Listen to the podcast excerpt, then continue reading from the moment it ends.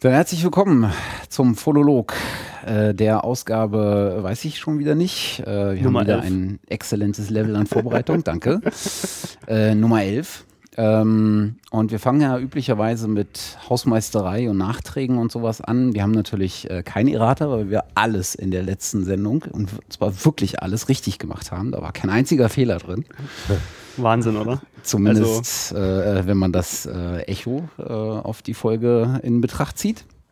Äh, nein, natürlich nicht, aber das hat uns so elendig aufgeregt, äh, das ganze Thema äh, GEMA ähm, und die Alternativen, die noch spärlich gesät sind, dass wir gedacht haben, wir hängen noch einen dran und äh, lassen doch äh, mal ein paar Leute zu Wort kommen von einer der Initiativen, die da vielleicht Abhilfe schaffen kann und sich in Gründung befindet. Und deswegen sind wir heute nicht allein, sondern äh, neben Bonnie und mir äh, sind auch noch da äh, Wolfgang und äh, Bruder.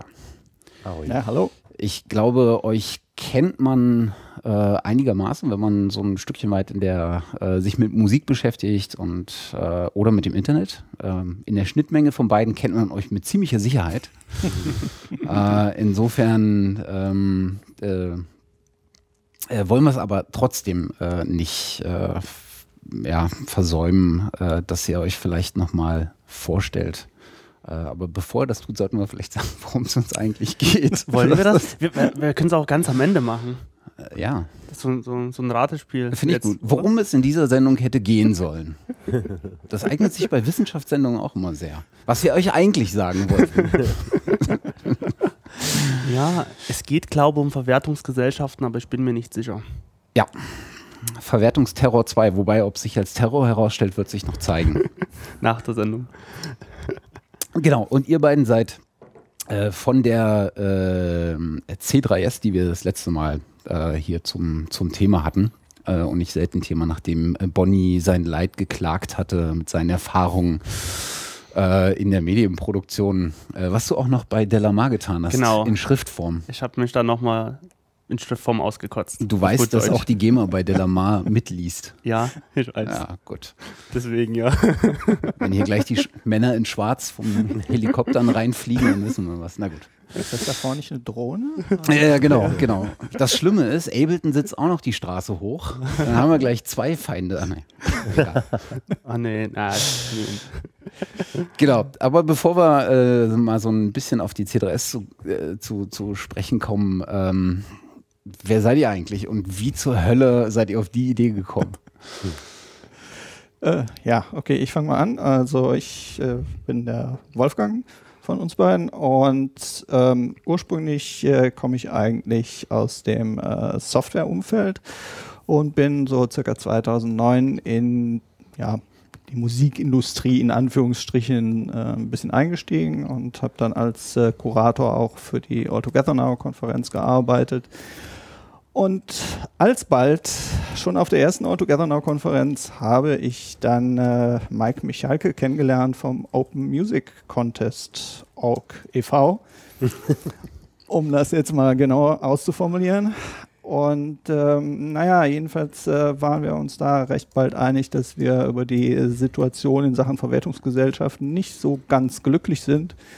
Wobei Mike dann aus der Ecke Open Source und äh, Künstler und auch Veranstalter eben vom Open Music Contest gekommen ist und ich eher so von der äh, Software- und Business-Seite. Ja, und dann haben wir uns dran gemacht, uns ein paar Gedanken zu machen, beziehungsweise das Ganze hat dann zu einem Gespräch geführt mit der GEMA, aber darauf kommen wir wahrscheinlich dann später noch.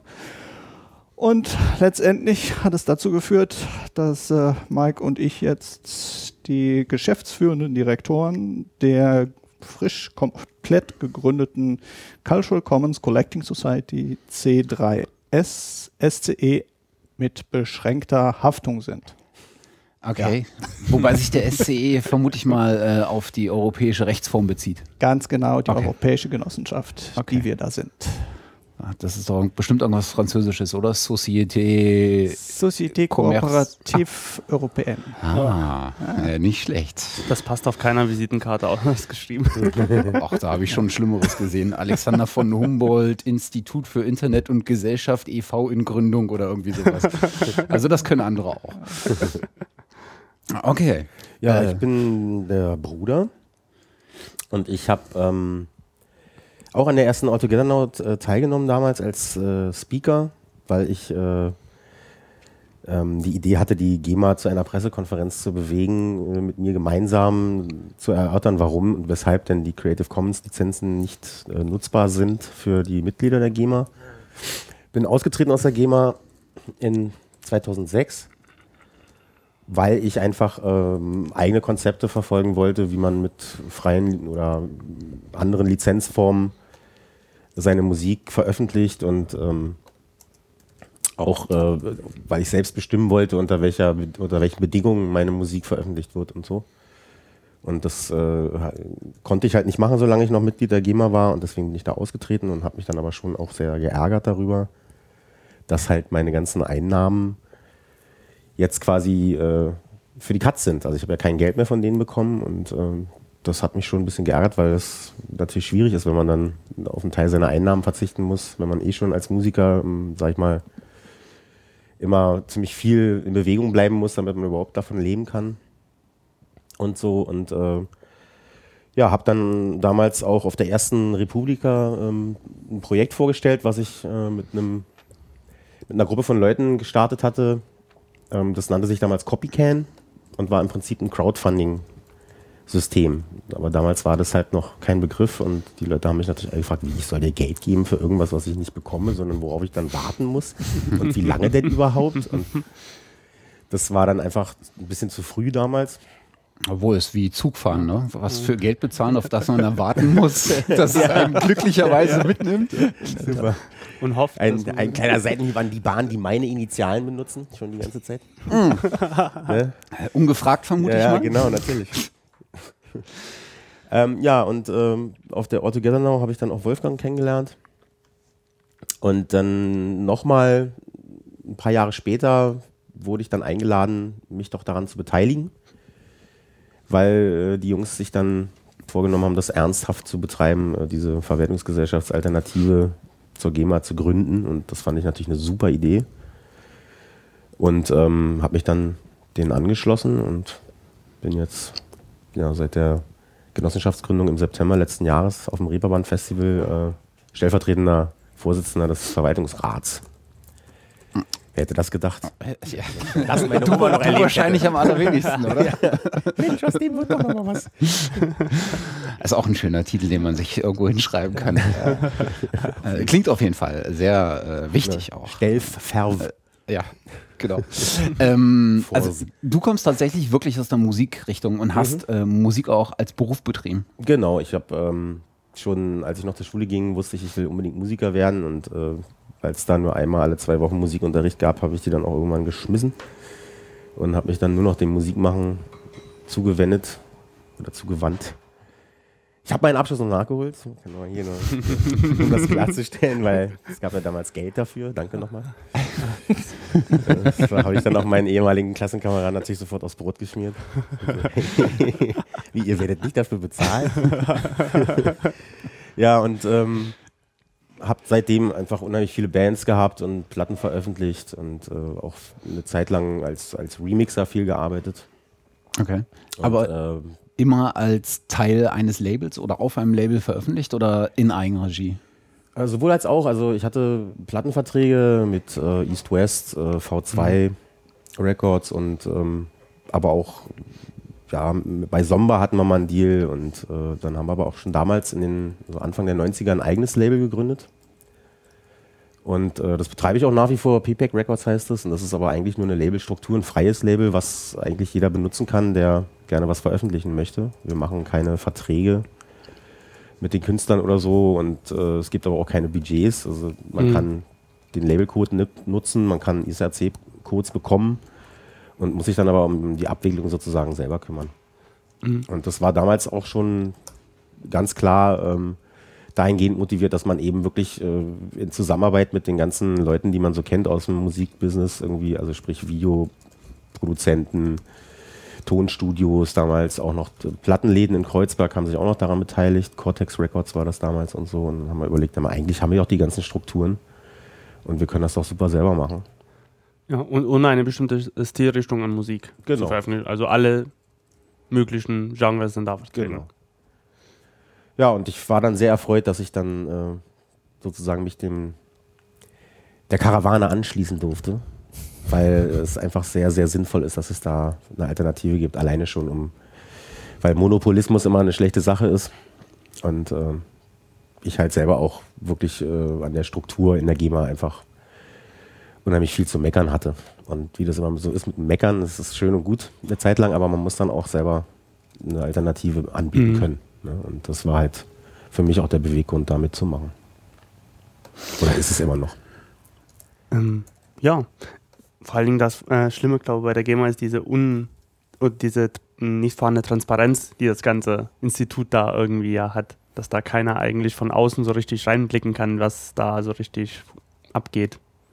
Ja, ich weiß noch aus meiner eigenen Mitgliedschaft, äh, ich war ja immerhin 15 Jahre da drin. Und damals, äh, man hat das eigentlich nicht hinterfragt. Ich habe das nicht hinterfragt. Ich kenne das von unheimlich vielen Musikern, die eigentlich gar Mhm. nicht wissen, was da genau abläuft und was da passiert. Obwohl man natürlich als Mitglied natürlich äh, fragen könnte. Aber dass man sich damit auseinandersetzt Mhm. äh, oder dass Musiker sich damit auseinandersetzen, ist jetzt auch noch nicht so lange. Ja. Also es gab natürlich immer äh, Leute, die sich da tiefergehend mit beschäftigt haben oder gar nicht erst eingetreten sind, aber ich bin da tatsächlich rein gestolpert, weil ich da noch damals als Jugendlicher ähm, wurde mir gesagt, ich müsse da Mitglied sein. Mhm. Und äh, das ging damals auch vom Verlag aus sozusagen, weil der natürlich auch in der GEMA drin ist Mhm. und dann äh, Ja, das äh, ja. für die natürlich unheimlich praktisch ist. Und äh, ja, und dann erst als ich wirklich äh, mich auch viel mit Open Source und freier, freier Kultur und solchen Dingen beschäftigt habe, ist mir ein Licht aufgegangen und ich habe dann einfach da angerufen und gesagt, ich will gerne eine Creative Commons Lizenz benutzen, wie sieht's denn aus? Und also nein. Also beziehungsweise erstmal musste ich mich fünfmal weiter äh, durchreichen lassen, bevor überhaupt jemand da war bei der GEMA, der wusste, was ich äh, meine.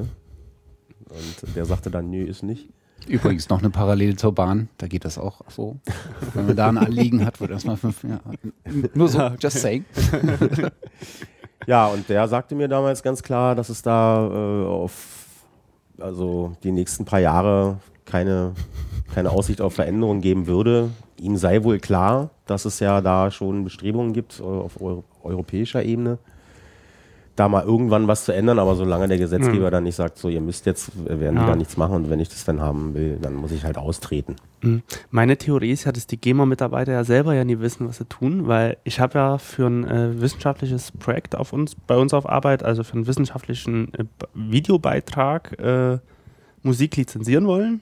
Also die lange Geschichte halt bei unserem ersten Podcast vor einer Weile, den wir gemacht haben dazu. Und dort habe ich die GEMA angerufen, das erste Mal, da hieß es, und das, und das Video sollte explizit nur auf YouTube veröffentlicht werden. Erst das erste Mal angerufen, gesagt, okay, Sie müssen Paragraph das und das nehmen, kostet 150 Euro im Jahr, im Jahr, Jahr irgendwie so.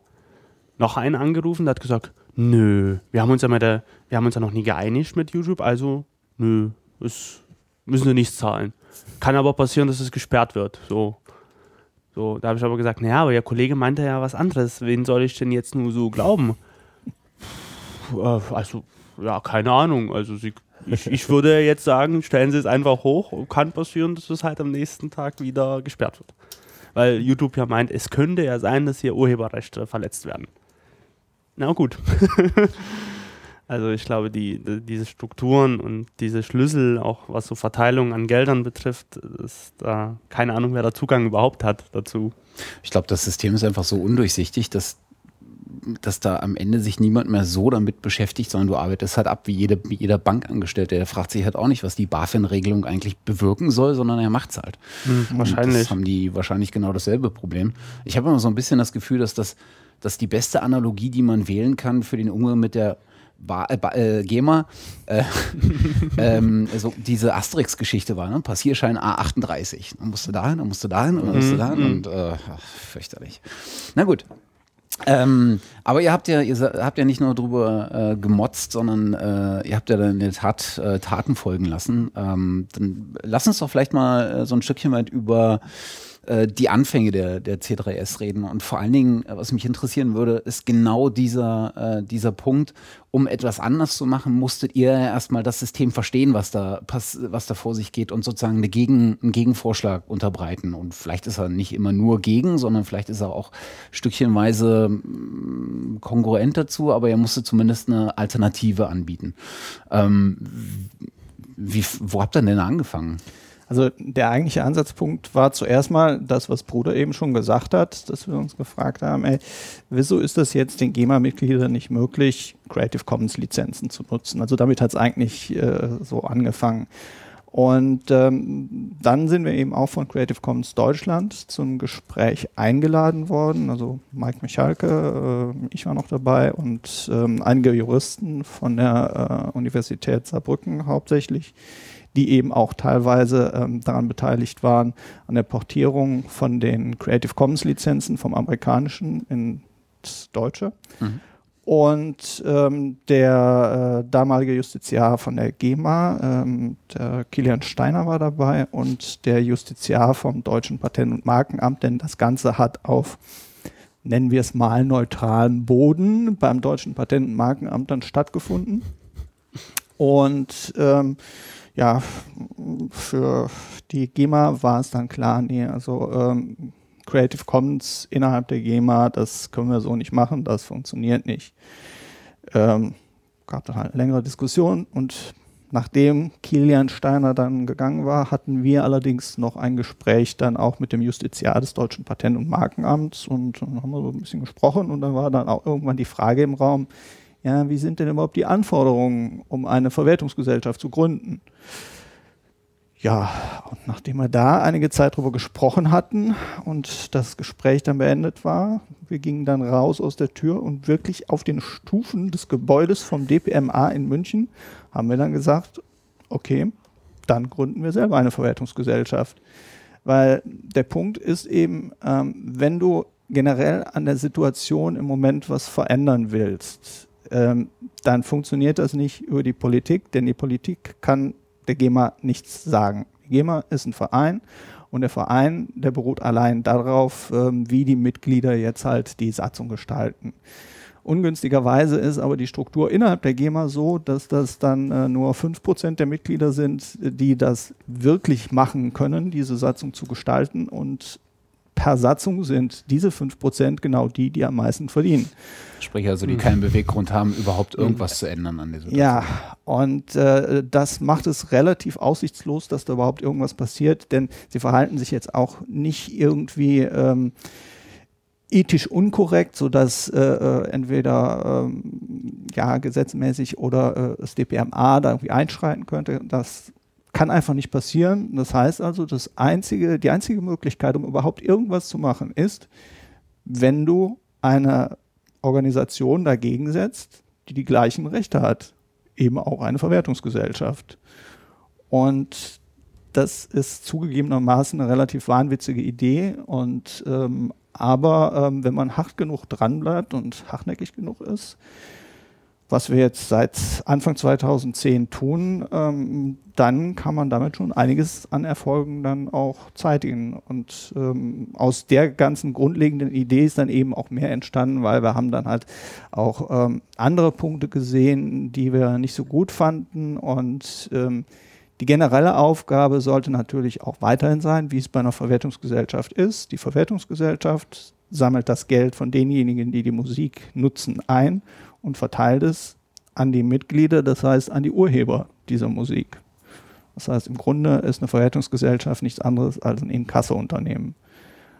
Und nur wir wollen es halt auf ein wenig andere Art und Weise tun. Mhm. Und ähm, da sind immer wieder andere Ansätze dann äh, uns aufgefallen, äh, wo wir uns gefragt haben, wieso wird das jetzt nicht so gemacht? Und ähm, das wäre doch durchaus möglich. Und ähm, ich denke mal, dass wir jetzt gleich darüber noch sprechen werden. Und generell ist eben auch der Punkt, auch das hat Bruder eben schon gesagt, wenn man in Deutschland nicht in einer Verwertungsgesellschaft, und da gibt es im Moment nur eine, in der GEMA drin ist, dann hat man auch nur einen sehr eingeschränkten Zugang zum Markt und kann nur sehr, hat nur sehr wenig Möglichkeiten überhaupt ähm, dann sein, sein Leben zu bestreiten als äh, Musiker.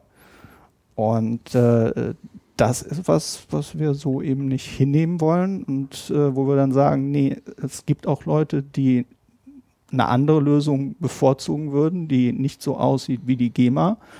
Und ähm, denen möchten wir die Möglichkeit geben, dann eben auch von ihrer Musik leben zu können. Hm.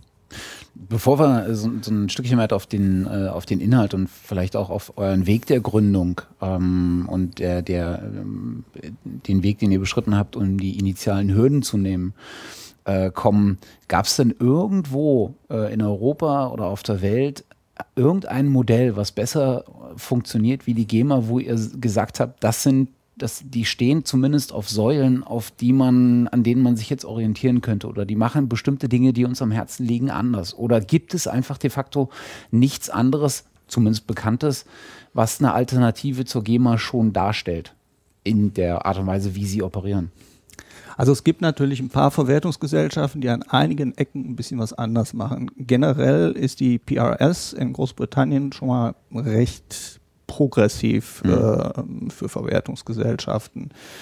Ähm, aber zum Beispiel innerhalb von Europa gibt es nur drei Verwertungsgesellschaften, die französische, die SACEM, die äh, dänische, die Coda und die niederländische, das ist die Buma, die auch die ähm, Möglichkeit anbieten, äh, für ihre Mitglieder Creative Commons zu nutzen. Nur da gibt es leider auch wieder einen Haken. Damit die das nämlich da reinbekommen haben in ihre Struktur, ist es nur möglich, die restriktiveren Lizenzen von Creative Commons zu nutzen. Mhm. Und spätestens dann, wenn man als Künstler sagt, okay, ich möchte hier einmal ähm, eine Non-Commercial-Lizenz nutzen, aber auch einmal eine äh, nur by Attribution-Lizenz, äh, eine ganz freie dann, ähm, dann bekommt man die nicht bei der Verwertungsgesellschaft dann unter. Wobei man da aber auch dazu sagen muss, ähm, da gibt es natürlich nichts zu verwerten, weil äh, bei einer reinen by Attribution-Lizenz ist es halt so, dass die auch frei verwendet werden kann. Und trotzdem macht es Sinn, dass das über eine Verwertungsgesellschaft läuft. Kommen wir gleich noch was zu sagen. Also das, was ihr die, die Herangehensweise, wenn es kein Modell gibt, was etwas äh, merklich besser geht, äh, musstet ihr euch ja dann an anderen äh, Modellen orientieren oder was eigenes? Gab es dann den, den ähm, den Ansatz oder den Impuls, äh, euch so aufzustellen, wie ihr es jetzt äh, getan habt, ähm, eher aus so einer, aus dieser Open Source Bewegung, die, die das ja versucht, genau ähm, in verschiedenen Bereichen ähm, äh, zu tun, auch jetzt nicht als Verwertungsgesellschaft, aber genau Interessen zu bündeln, ähm, bestimmte äh, Punkte ähm, gebündelt zu vertreten. Ähm, war das so ein Ansatzpunkt, wo ihr zumindest Ideen hergezogen habt oder also auch, also es, es gibt halt unterschiedliche Ansatzpunkte. Zum einen ähm, in der Software-Ecke war es ganz klar Open Source, das Ganze möglichst transparent und ähm, auch möglichst offen zu halten, ähm, dass man auf der Basis, die es denn da gibt, eben auch ähm, das weiterentwickeln kann unter der Beteiligung möglichst vieler. Auf der anderen Seite aber auch politisch gesehen äh, dann möglichst demokratischen Ansatz zu wählen. Das war uns wichtig. Und dann der dritte Punkt war vor allen Dingen auch, dass wir das Ganze nicht auf ein einziges Land beschränken wollten, sondern äh, so weit wie möglich über Grenzen hinweg gehen wollten, äh, weil wir eben nicht einsehen, dass die Lizenzierung ähm, an den Grenzen dann äh, ähm, äh, stoppt und äh, dass es dann immer so diese Reibungsverluste zwischen Verwertungsgesellschaften dann auch gibt. Und da haben wir uns dann dafür entschlossen, dass ähm, auf den europäischen Raum deswegen zu begrenzen, weil da das Recht oder die Rechtslage zumindest einigermaßen harmonisiert ist und ähm, äh, dass man da gut ansetzen kann. Und ähm, ja, nachdem wir da mit äh, dem einen oder anderen gesprochen hatten, wurde es uns klar, dass die europäische Genossenschaft dann eigentlich der beste Weg ist. Und damit hatten wir wieder was gemacht, was so gut wie keiner macht, nämlich äh, europäische Genossenschaften gibt es jetzt im Moment weniger als 20 und ähm, davon sind wir, glaube ich, jetzt die achte in Deutschland. Mhm.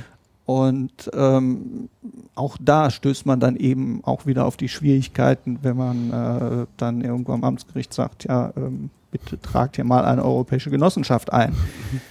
Dann müssen sich die armen Rechtspfleger da auch wieder in neue Sachen einarbeiten. Ähm, und alle anderen Verwertungsgesellschaften in Europa sind nur in den Ehren oder in den eigenen Ländern tätig. Oder gibt es dann halt auch Verwertungsgesellschaften, die auch in anderen Ländern irgendwie ihre Greifarme haben oder die haben tätig sind? Gegenseitigkeitsverträge. Ja. Also die decken ihr Gebiet ab sozusagen und äh, machen dann im Auftrag der Verwertungsgesellschaften ähm, aus anderen Ländern sozusagen, äh, also die schütten das dann aus und sagen, ah, hier, das ist Urheber so und Mhm, so, der genau. ist in Deutschland gemeldet bei der GEMA und dann Und dann geht das halt dann von Verwertungsgesellschaften zu Es, es Mhm. wurde schon äh, vor nicht allzu langer Zeit wurde erst äh, ähm, überhaupt die Möglichkeit durch das europäische Recht eingerichtet, dass man als äh, Urheber innerhalb Europas, ähm, also als europäischer Bürger in äh, eine Verwertungsgesellschaft in irgendeinem europäischen Land dann ähm, eintreten kann, da Mitglied sein kann. Nur, das hat dann auch zur Folge durch die Gegenseitigkeitsverträge, dass, äh, wenn man dann beispielsweise bei der Coda Mitglied ist in, in Dänemark, dass dann doch in Deutschland wieder über die GEMA dann das Geld Mhm. eingesammelt wird. Und äh, wenn man dann prinzipiell dagegen ist, äh, wie die GEMA arbeitet, was bei einigen der Fall ist, ähm, dann äh, ist das natürlich auch nicht so äh, günstig dann. Womit ich aber auch nicht sagen will, dass wir jetzt äh, äh, GEMA-Gegner sind, also das auf keinen Fall, sondern wir sehen es auch äh, durchaus so, dass es Künstler gibt, bei denen es äh, durchaus ähm, das Beste ist, äh, wenn sie halt Mitglied der GEMA sind und bleiben. Und wir denken aber auch, dass es solche gibt, für die es sinnvoller ist, dann, sobald wir als Verwertungsgesellschaft agieren können, dann ähm, zu uns zu kommen. Ich gehe mal davon aus, dass die Rechtsgrundlage dieses Urheberrechtswahrnehmungsgesetz oder sowas ist, ne? Also auf die sich so Verwertungsgesellschaften stützen in der Arbeit und in ihrer Arbeitsweise. Und ich vermute mal, dass die an irgendwelche Regularien gebunden sind, was sie tun dürfen und was nicht. Ähm, das wäre jetzt, ist das eine Initiative, ähm, die vielleicht länger gedauert hätte, aber in eine selbe Richtung geschlagen wäre, zu versuchen, dieses Ur- Urheberrechtswahrnehmungsgesetz in irgendeiner Art und Weise zu beeinflussen, so wie wir es ja versuchen mit dem Urheberrechtsgesetz? Oder wäre sowas, ist das völlig vom, äh, ist das völlig belanglos, weil das nicht spezifisch auf das Musikbusiness äh, zugeschnitten ist? Also wir sehen es eigentlich so, dass es nicht wirklich äh, zweck- und zielführend ist, äh, groß an den äh, Gesetzen, die dem Ganzen zugrunde liegen, rumzudoktern. Auch äh, es gibt das ein oder andere am Urheberrecht, was äh, vielleicht insbesondere was die Fristen betrifft, dann äh, nicht so schön ist. Aber ähm, wir sind direkt davon ausgegangen, wir möchten jetzt nicht ähm, irgendwie das, das Urheberrecht ändern oder das Urheberrechtswahrnehmungsgesetz, sondern wir möchten mit der C3S es ermöglichen, dass die C3S so arbeiten kann, wie jetzt die Rechtslage ist, aber auch, falls es mal eine Reform geben wird, dass wir dann trotzdem auch genauso arbeiten können. Und ähm, also da gehen wir jetzt nicht in die Richtung, dass wir hier auf die Barrikaden gehen, um irgendwelche äh, Gesetze ändern zu wollen. Also eher beim Künstler ansetzen und ihm die Freiheit zu geben, einfach unter den Lizenzen, die Ja. er für, für, für sich richtig äh, hält, zu, Ja. zu veröffentlichen. Ja, es hätte, ich meine, man kann sich ja auch ausrechnen, was passiert, wenn man äh, darauf setzt, dass Gesetze geändert werden. Das dauert erstmal Jahre, bis, bis überhaupt was passiert. Ne? Und das wäre dann einfach auch wieder vertane Zeit gewesen. Und wir waren auch der Meinung, oder sind, das, äh, der, sind immer noch der Meinung, dass es, äh, dass es Möglichkeiten gibt, das, was da ist, also an, an Struktur äh, im Gesetz besser zu nutzen. Ja, Also zum Beispiel durch mehr Gerechtigkeit einfach ähm, zu sagen, ja, jeder Künstler hat ein Stimmrecht, deswegen sind wir eine Genossenschaft. Wir nehmen äh, nur Urheber äh, auf, die dann auch äh, stimmberechtigt sind sozusagen. Wir nehmen natürlich auch andere Leute auf, die dann gerne mitdiskutieren und mitgestalten äh, können. Aber wirklich stimmberechtigt sind halt nur nutzende Mitglieder, also ähm, Textdichter oder Komponisten. Und davon hat jeder genau eine Stimme. Und ähm, das ist halt ganz klar ein Unterschied zur GEMA, äh, wo es halt wirklich äh, ja, es gibt drei Mitgliedschaften dort und äh, nur die ordentlichen Mitglieder haben ein direktes Stimmrecht, die anderen sind durch Delegierte vertreten. Und dann kann man natürlich jetzt argumentieren, wenn ich jetzt für die GEMA sprechen würde, würde ich sagen, ja, dann kann man sich ja in die Gremien wählen lassen und dann kann man auch irgendwas verändern. Aber die Geschichte äh, hat ja gezeigt, dass es nicht passiert, mhm. dass einfach die grundsätzlichen Strukturen und die Verteilungsgerechtigkeit sich nur schwer ändern lassen. Ne? Wenn du immer in der Minderheit bist, dann ist das einfach mhm. Nicht sehr aussichtsreich. Eine Frage nebenbei, wie viele Mitglieder hat die GEMA zurzeit? So circa 65.000. Von denen 3000, glaube ich, waren es, stimmberechtigt sind? So circa, ja. Und die ähm, restlichen Mitglieder werden derzeit, glaube ich, durch äh, 64 Delegierte vertreten. Das ist vor nicht allzu langer Zeit nochmal aufgestockt worden. Hm. Also die werden halt den anderen, die übrig geblieben sind, irgendwie zugeteilt oder die wählen sich halt ein ja, das, die sind den, also die, das sind quasi die Delegierten der verschiedenen Gruppen. So, also der okay. Textdichter, der, der, Komponisten, ja, ja. dann noch der, der äh, Rechtsnachfolger und Verlage natürlich. Und äh, okay, und bei euch würde quasi ein Mehrheitsprinzip ja dann gelten, wenn Entscheidungen getroffen werden müssten und nie halt wie bei der GEMA, das ist eigentlich ja nie unbedingt bekannt ist wie die anderen 40.000 da, was für eine Meinung die haben. Wobei da dann außerdem noch bei uns dazu kommt, dass wir natürlich bei den Stimmberechtigten auch äh, nur Urheber beziehungsweise äh, äh, Kreative drin haben. Ähm, also die, die irgendwie am ähm, Kompositionsprozess beteiligt sind in irgendeiner Weise. Und es sind keine reinen Rechtsnachfolger oder Rechteinhaber, die möglicherweise ja gar nichts mit Musik zu tun haben. Es sind auch keine Verlage, sondern wirklich nur die direkt an der Musik Beteiligten. Bevor wir so zu, äh, zu so ein paar inhaltlichen Punkten kommen und vielleicht auch äh, eure Arbeitsweise, die ihr so für die Zukunft ähm, für euch seht, ähm, lasst uns noch mal ganz kurz äh, zum zu diesem Weg zur Gründung, äh, das ist ja jetzt noch gar nicht so lange her, ähm, äh, kommen. Denn ihr seid ja von Anfang an, ähm, naja, mit sehr viel Öffentlichkeit und mit recht viel Unterstützung der Öffentlichkeit ähm, in, die, in die Gründung dieser Gesellschaft gegangen. Genossenschaft. Ich sage immer Gesellschaft, meine Güte. Also zuerst eigentlich nicht, weil ähm, so diese Phase ähm, bis äh, Mai 2012, da haben wir uns relativ viel Zeit genommen, seit Anfang 2010, um das ganze Konzept erstmal auszuarbeiten. Mhm. Weil wir wollten es schon auch ähm, gut durchdacht haben, bevor wir da irgendwas äh, aufziehen. Weil wir hatten natürlich auch gar kein Geld dafür zur Verfügung und konnten dann äh, nicht groß da irgendwelche Software entwickeln oder sonst was machen, äh, sondern einfach nur das theoretische Konstrukt durchdenken, was auch schon Zeit genug gekostet hat. Und das haben wir dann auch schon währenddessen bei Konferenzen dann vorgestellt. Ähm, und dann der nächste Schritt war für uns, dass wir natürlich erstmal dann auch eine Community für uns gewinnen mussten. Und das haben wir gemacht, indem wir erstmal eine kleine Website dann online gestellt haben im Mai 2012 und womit wir dann auch äh, letztendlich im September 2012 dann ein erstes Barcamp in Berlin gemacht haben, auch schon über ein kleines Crowdfunding.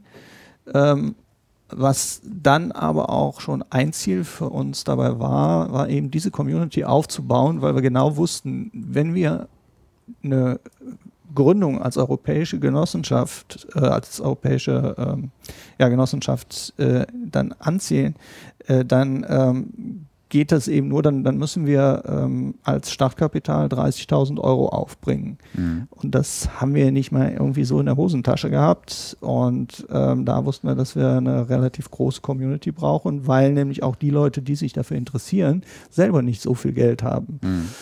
Und ähm, das war dann also so dieser Grundstock und ähm, dann hatten wir ähm, halt äh, äh war der Plan, dann auch 2013 das äh, Crowdfunding zu machen, was wir dann ja Mitte Juli gestartet haben. Und dann wurde es aber doch, äh, ja, dann haben sich die Sachen etwas äh, überschlagen, weil ähm, dann hatten wir auch ähm, Unterstützung bekommen, weil wir beraten worden sind, dann auch vom äh, Wirtschaftsministerium in Nordrhein-Westfalen und haben dann relativ kurzfristig äh, eben von äh, diesen Fördermöglichkeiten gehört. Ähm, wo wir dann auch ähm, die Fördermittel beantragen konnten.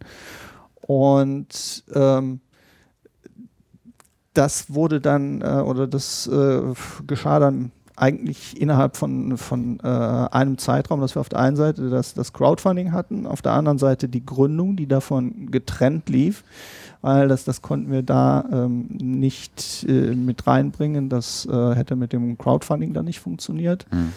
Ähm, und dann äh, zusätzlich äh, hatten wir eben dann noch den Antrag für die äh, Fördermittel. Und ähm, so hat dann aber auch eines das andere gestützt, ähm, weil wir dann nämlich auch die Mittel aus dem Crowdfunding alleine brauchten, damit wir wiederum die Mittel oder die Eigenmittel für die Förderung von Nordrhein-Westfalen zusammenbekamen. Also ihr habt äh, über Start Next äh, das Crowdfunding Ja. gemacht und ich Richtig. glaube, ihr hattet 200.000 als Goal und habt so 120 oder 117 oder irgendwie so, 117. so erreicht. Genau, Und- wir hatten 117 erreicht. Und ähm, also das Mindeste hätten 50.000 sein sollen, Mhm. weil wir waren da auch äh, an einem Punkt, wo wir ähm, eben schon sehr viel Ehrenamtliches äh, geleistet hatten. Und das äh, wurde jetzt schon immer sehr viel mehr Arbeit und Aufwand. Und ähm, allein wenn man äh, dann zu Konferenzen fährt oder so, dann geht das schon mal ins Geld. Und äh, da braucht man dann noch ein bisschen Unterstützung. Und das ist dann aber sehr gut gelaufen mit den 117.000 haben wir sogar geschafft, dass wir dann eine der erfolgreichsten Crowdfunding-Kampagnen in Deutschland bis dahin überhaupt hatten. Ich glaube, bei Startnext waren wir die viertbesten. Äh, irgendwo mit äh, Hildebrand, Fernopoli, ähm, weiß nicht, ich glaube, wir haben sogar noch diesen, äh, ähm, diesen, war es, dieser Pinguin-Film, den haben wir aus, aus, ausgestochen. Was ich mich damals gefragt habe, ist, ähm, wenn ihr, das ist ja ein, von Anfang an ein Projekt gewesen, was nicht unbedingt auf die Ländergrenzen von Deutschland äh, beschränkt ist.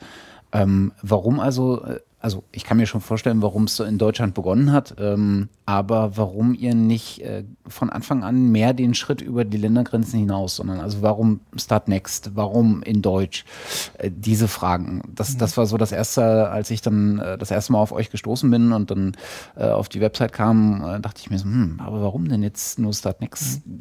Gab es dafür Überlegungen oder irgendwelche Abwägungen, warum nicht größer? Also wir hatten schon natürlich überlegt, ob man jetzt eine internationale Plattform nehmen sollte, wobei Kickstarter natürlich nicht in Frage kommt, weil bis jetzt kann man ja nicht bei Kickstarter ein Projekt starten, wenn man nicht auch in USA beziehungsweise jetzt in, äh, in Großbritannien bei der ähm, britischen Filiale dann da sitzt. Äh, und ähm, wir hatten auch überlegt, ob wir in verschiedenen Ländern gleichzeitig ein Crowdfunding starten sollten, aber wir haben es nicht gemacht, weil ähm, letztendlich müssen wir uns immer ziemlich zusammenreißen, weil wir ähm, eigentlich so gesehen sehr viele Baustellen hätten auf sehr vielen verschiedenen Levels, aber wir müssen uns da ganz klar auf das konzentrieren, was wir jetzt im Moment machen, um uns nicht zu verzetteln. Und das heißt, äh, schon sagen, ja, wir machen das international, aber wir müssen das jetzt erstmal hier in Deutschland durchziehen, damit wir da ein so ein Grundmodell haben. Und mit Deutschland haben wir außerdem uns mit das schwierigste Land rausgesucht. Und äh, wenn das da klappt, dann sollte es auch noch woanders klappen. Genauso ähm, auch so ein Punkt, wenn wir dann zugelassen werden als Verwertungsgesellschaft, wenn wir nicht direkt alle Lizenztypen anbieten können, auch da würden wir uns hoffnungslos übernehmen. Hm. Ähm, das heißt, äh, man wird da nicht direkt den, den äh, ganzen Umfang von äh, Live-Aufführungen, Airplay, äh, Werbung oder was weiß ich, was dann äh, in, oder mechanische Vervielfältigung Mhm. dann den kompletten Katalog machen können, sondern eben Stück für Stück. Und dann gibt es noch ein Level, Level ähm, das ist nämlich dann abgesehen von den äh, Lizenztypen, von den äh, Ländern, nämlich was, wonach wir sehr häufig gefragt werden, okay, ihr macht das für Musik, wie wäre es aber mit Text, mit Bild, mit Film? Ähm, und ähm, also wir hatten schon die krassesten Beispiele, wo wir angefragt worden sind, ob es nicht möglich wäre. Und äh, zum Beispiel auch ähm, für den Schauspielerbereich. Ähm, und das ist halt was, wir müssen erstmal im Kleinen anfangen und ähm, dann das Ganze aufbauen. Und wenn das dann funktioniert, dann kann man es erweitern. und überlegen, wie das dann aussieht. Mhm. Ähm, Außerdem hat da die GEMA uns auch eine Steilvorlage gegeben mit ihrer Tarifreform. Mhm. Äh, Ich meine, da war dann schon abzusehen, dass es äh, sehr viel Wind Ja. in den Segeln Ja. geben würde für uns. Und dann dachte man, ja, dann schippern wir doch gleich mal los. äh, auch der Erfolg der Crowdfunding-Kampagne ist, glaube ich, das beste Zeichen dafür, dass die Leute oder die Künstler das ja auch wollen, dass da eine Veränderung auch kommt oder da auch Mhm. was ein neues Modell kommt, was, äh, was denen mehr zuspricht. Also es haben ja wirklich so viele äh, ähm, gesp Geld gespendet dafür da- und haben gesagt, wir wollen das Projekt unterstützen und es ist, Mhm. ist ja äh, ist ja wirklich super gelaufen. Ist übrigens ein Punkt, den ich bei Startnext oder allgemein bei Crowdfunding-Plattformen schade finde. Denn, ähm, also, dass, dass man als, als äh, Funding-Mitglied oder als ähm, Unterstützer äh, nicht angeben kann, aus welchen Motivationen man unterstützt. Ähm, Weil das wäre, das hätte ich ja genau an dem Projekt auch wirklich spannend gefunden zu sehen. Sind das bei Startnext wirklich großteils Musiker, die quasi dann eure Kunden, eure Agenten oder wie man auch immer es dann nennt, eure Mitglieder sind? Oder sind das eher Leute, die einfach der, der Idee was abgewinnen können und sehen wollen, dass das wirklich mal umgesetzt wird? Denn ich vermute fast, dass es eher Letzteres ist auf, auf Startnext. Aber wenn ich das richtig verstanden habe, ihr ja auch zwei Finanzierungshürden gehabt. Nämlich einmal die Gründung der, ähm, der, nee, oder ich komme jetzt durcheinander, ich weiß es nicht so genau. Aber ich habe irgendwie in Erinnerung, dass es zwei Sachen gab, die man ähm, finanzieren musste. Man musste äh, die Gründung finanzieren und man musste eine bestimmte Anzahl von Mitgliedern mit einem bestimmten Kapital zusammenbekommen, damit man, klärt mich auf. Ja, indirekt. Also wir mussten erstmal ähm, auf jeden Fall die Gründung machen, äh, eben auch mit diesen 30.000 Euro Startkapital, ähm, weil nämlich die ähm, Leute, die ähm, Anteile gezeichnet haben im, äh, bei Startnext dann, die konnten erst dann Mitglied werden, wenn es schon eine äh, C3S gab. Das heißt, es musste Ah. erstmal gegründet werden. Und dann gab es halt am 25. September dann äh, die Gründung und dann hat sich das aber noch etwas rausgezögert, ähm, äh, bis wir dann schließlich auch eingetragen waren im, äh, im Register. Und dann durfte ähm, äh, Startnext auch erst die komplette Summe dann äh, ausbezahlen. Deswegen war für uns da auch diese Meldung äh, so wichtig. Und das, was du jetzt meinst, diese nächste Hürde mit der Anzahl der Mitglieder, das ist eigentlich so ähm, eine interne Kalkulation für unser Geschäftsmodell. Also es ist jetzt Ah. nicht so, dass das Deutsche Patent- und Markenamt sagt, hier, ihr müsst jetzt, äh, um zugelassen zu werden, 3000 Mitglieder haben und äh, mit äh, so und so viel Geld oder so. Äh, das ist es nicht, sondern es muss eine kritische Masse sein an Mitgliedern, die sagen, wir wollen, dass ihr ähm, unsere Rechte äh, wahrnehmt von unseren Werken. Äh, es müssen darunter aber auch ähm, ausreichend viele sein, um dann schließlich über den äh, Umsatz das äh, ganze Unternehmen auch tragen zu können. Das Genau. heißt, wieder der übliche Longtail, viele, die etwas dazu beitragen und ein paar, die dann auch wirklich äh, ja, ein bisschen zugkräftiger dann sind. Und äh, ob das dann 3000 sind äh, oder 2000, müssen wir dann sehen. Mhm. Aber mit der Gründung seid ihr jetzt vollkommen durch. Das heißt also, ich schätze mal, zur Gründung einer äh, Genossenschaft braucht es eine Satzung, braucht es so formale Kriterien wie die Ämter äh, müssen benannt sein, die irgendwie vorgeschrieben sind bei sowas. Ja. Das ist alles durch. Ganz genau. Also das ist durch. Ähm, was leider noch, ähm, obwohl wir es in der Pressemitteilung auch äh, so rein formuliert hatten, noch ein bisschen falsch verstanden worden ist. Mit der Gründung sind wir noch nicht zugelassen als Verwertungsgesellschaft. Wir dürfen noch keine Rechte wahrnehmen. Mhm. Also das noch nicht. Und dafür braucht man eben die Lizenz vom DPMA. Und die bekommen wir eben erst, wenn wir ein wirtschaftlich relevantes Repertoire vertreten und Ja. eine technische Infrastruktur haben. Also wir müssen nachweisen können, dass wir überhaupt in der Lage sind, Lizenzen Mhm. einzusammeln. Und äh, diese wird ja ab jetzt quasi aufgebaut, die Infrastruktur. Also es ist so, dass wir, ähm, wenn wir jetzt, äh, also wir hatten jetzt vorgehabt, am 1. Mai zu starten äh, mit dem entwicklungstechnischen äh, ähm, weil das dann eben auch der Anfang des äh, Projekts sein sollte, was von Nordrhein-Westfalen gefördert wird. Ähm, jetzt im Moment, das ist, sind wir die Unwägbarkeiten von äh, Förderungsanträgen, ähm, verzögert sich das Ganze ein bisschen, weil uns der Zuwendungsbescheid noch nicht vorliegt. Und sobald der uns vorliegt, dann dürfen wir auch das Geld dafür ausgeben und die Arbeitsverträge unterschreiben. Einstellungsgespräche sind geführt worden und dann fangen wir an mit der Technik. Also nicht etwa, weil wir jetzt faul wären, sondern wir dürfen vorher mit dem Projekt nicht anfangen. Das ist bei allen geförderten Projekten so grundsätzlich. Also man darf noch nicht mal mit der Planung anfangen. Aus was für einem Topf kommt da so eine Förderung? Äh, das sind EU-Gelder letztendlich. Hm. Also aus irgendeinem äh, Progress oder sowas, irgendein so ein Programmtopf, ja. der nicht Forschung Richtig. ist. Also es ist, äh, es ist letztendlich in, in äh, Nordrhein-Westfalen äh, Innovationsprogramm äh, und ähm, die nutzen dafür dann aber EU-Gelder Hm. und ähm, fördern dann äh, damit. Okay. Mhm. Jetzt sind wir ja ein Stückchen schon äh, bei, ähm, äh, bei der Arbeitsweise. Ähm, Ja, ähm, ich hätte noch eine kurze abschließende Frage Ja. dazu gehabt, wie es denn so weiter jetzt geht, so rein zeitlich gesehen. Also, was für Meil Meilensteine ihr euch noch so gesetzt habt in der Zukunft. Ob es da schon irgendwie Ideen gibt. Ja, also ähm, vor allen Dingen äh, kommt jetzt das, worauf hoffentlich viele Mitglieder schon warten, äh, denn äh, wir werden am 23. August während der CO Pop in Köln die erste Generalversammlung durchführen. Und dazu sind natürlich alle Mitglieder, ähm, alle circa 800 Mitglieder, recht herzlich eingeladen. Und äh, so wie es aussieht, wird das dann im Millowitch Theater stattfinden. Ähm, es sei denn, es kommen alle, dann müssen wir noch etwas Größeres buchen.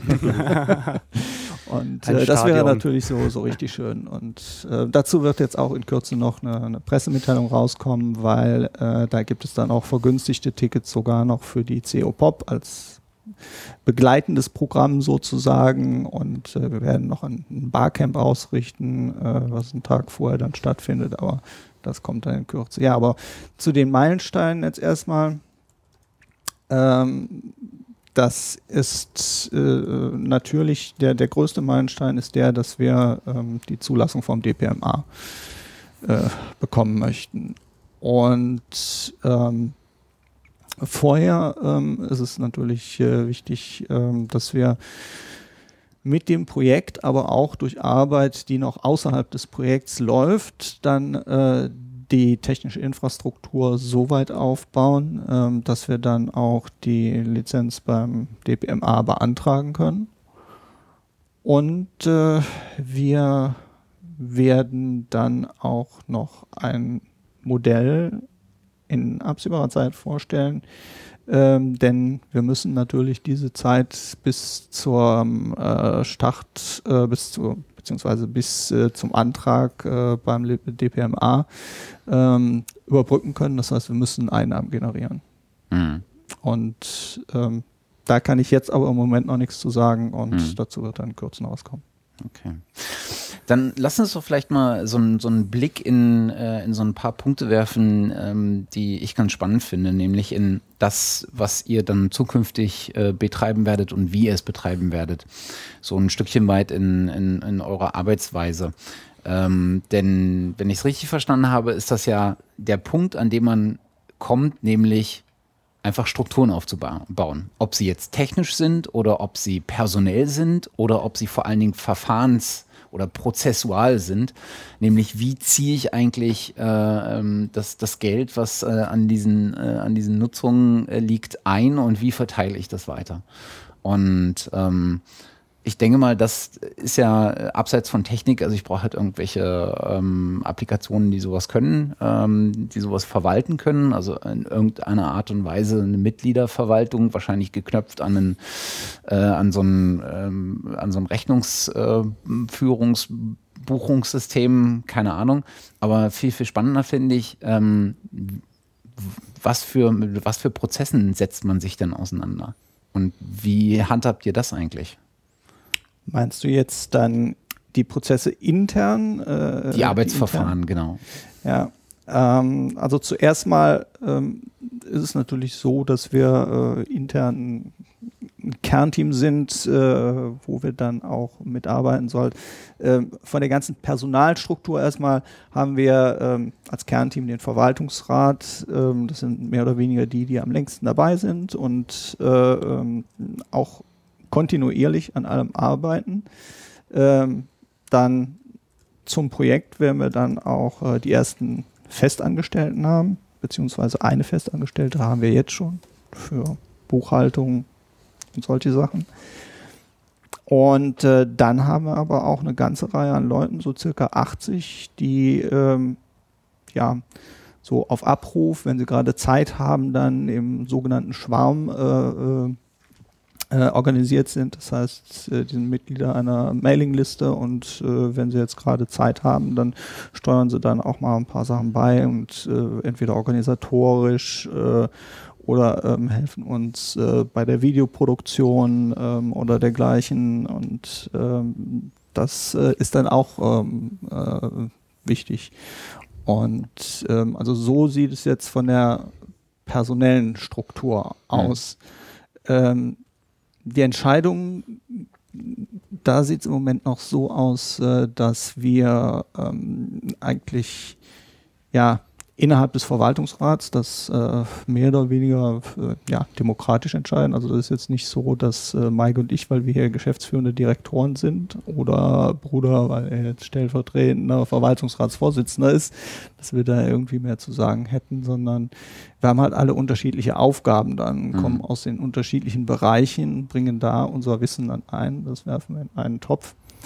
Aber das wird sich auch äh, dann ändern und das muss sich dann ändern, wenn wir eben dann auch äh, in die Generalversammlung reinkommen, weil äh, dann werden die Themen dann äh, mit den Mitgliedern diskutiert und dann treffen die Mitglieder die Entscheidung. Und dann soll es auch so sein, dass über die nächsten Jahre hinweg äh, die Entscheidungsgewalt dann eben äh, bei der Generalversammlung liegt und der Verwaltungsrat ist dann mehr oder minder dann das ausführende Organ.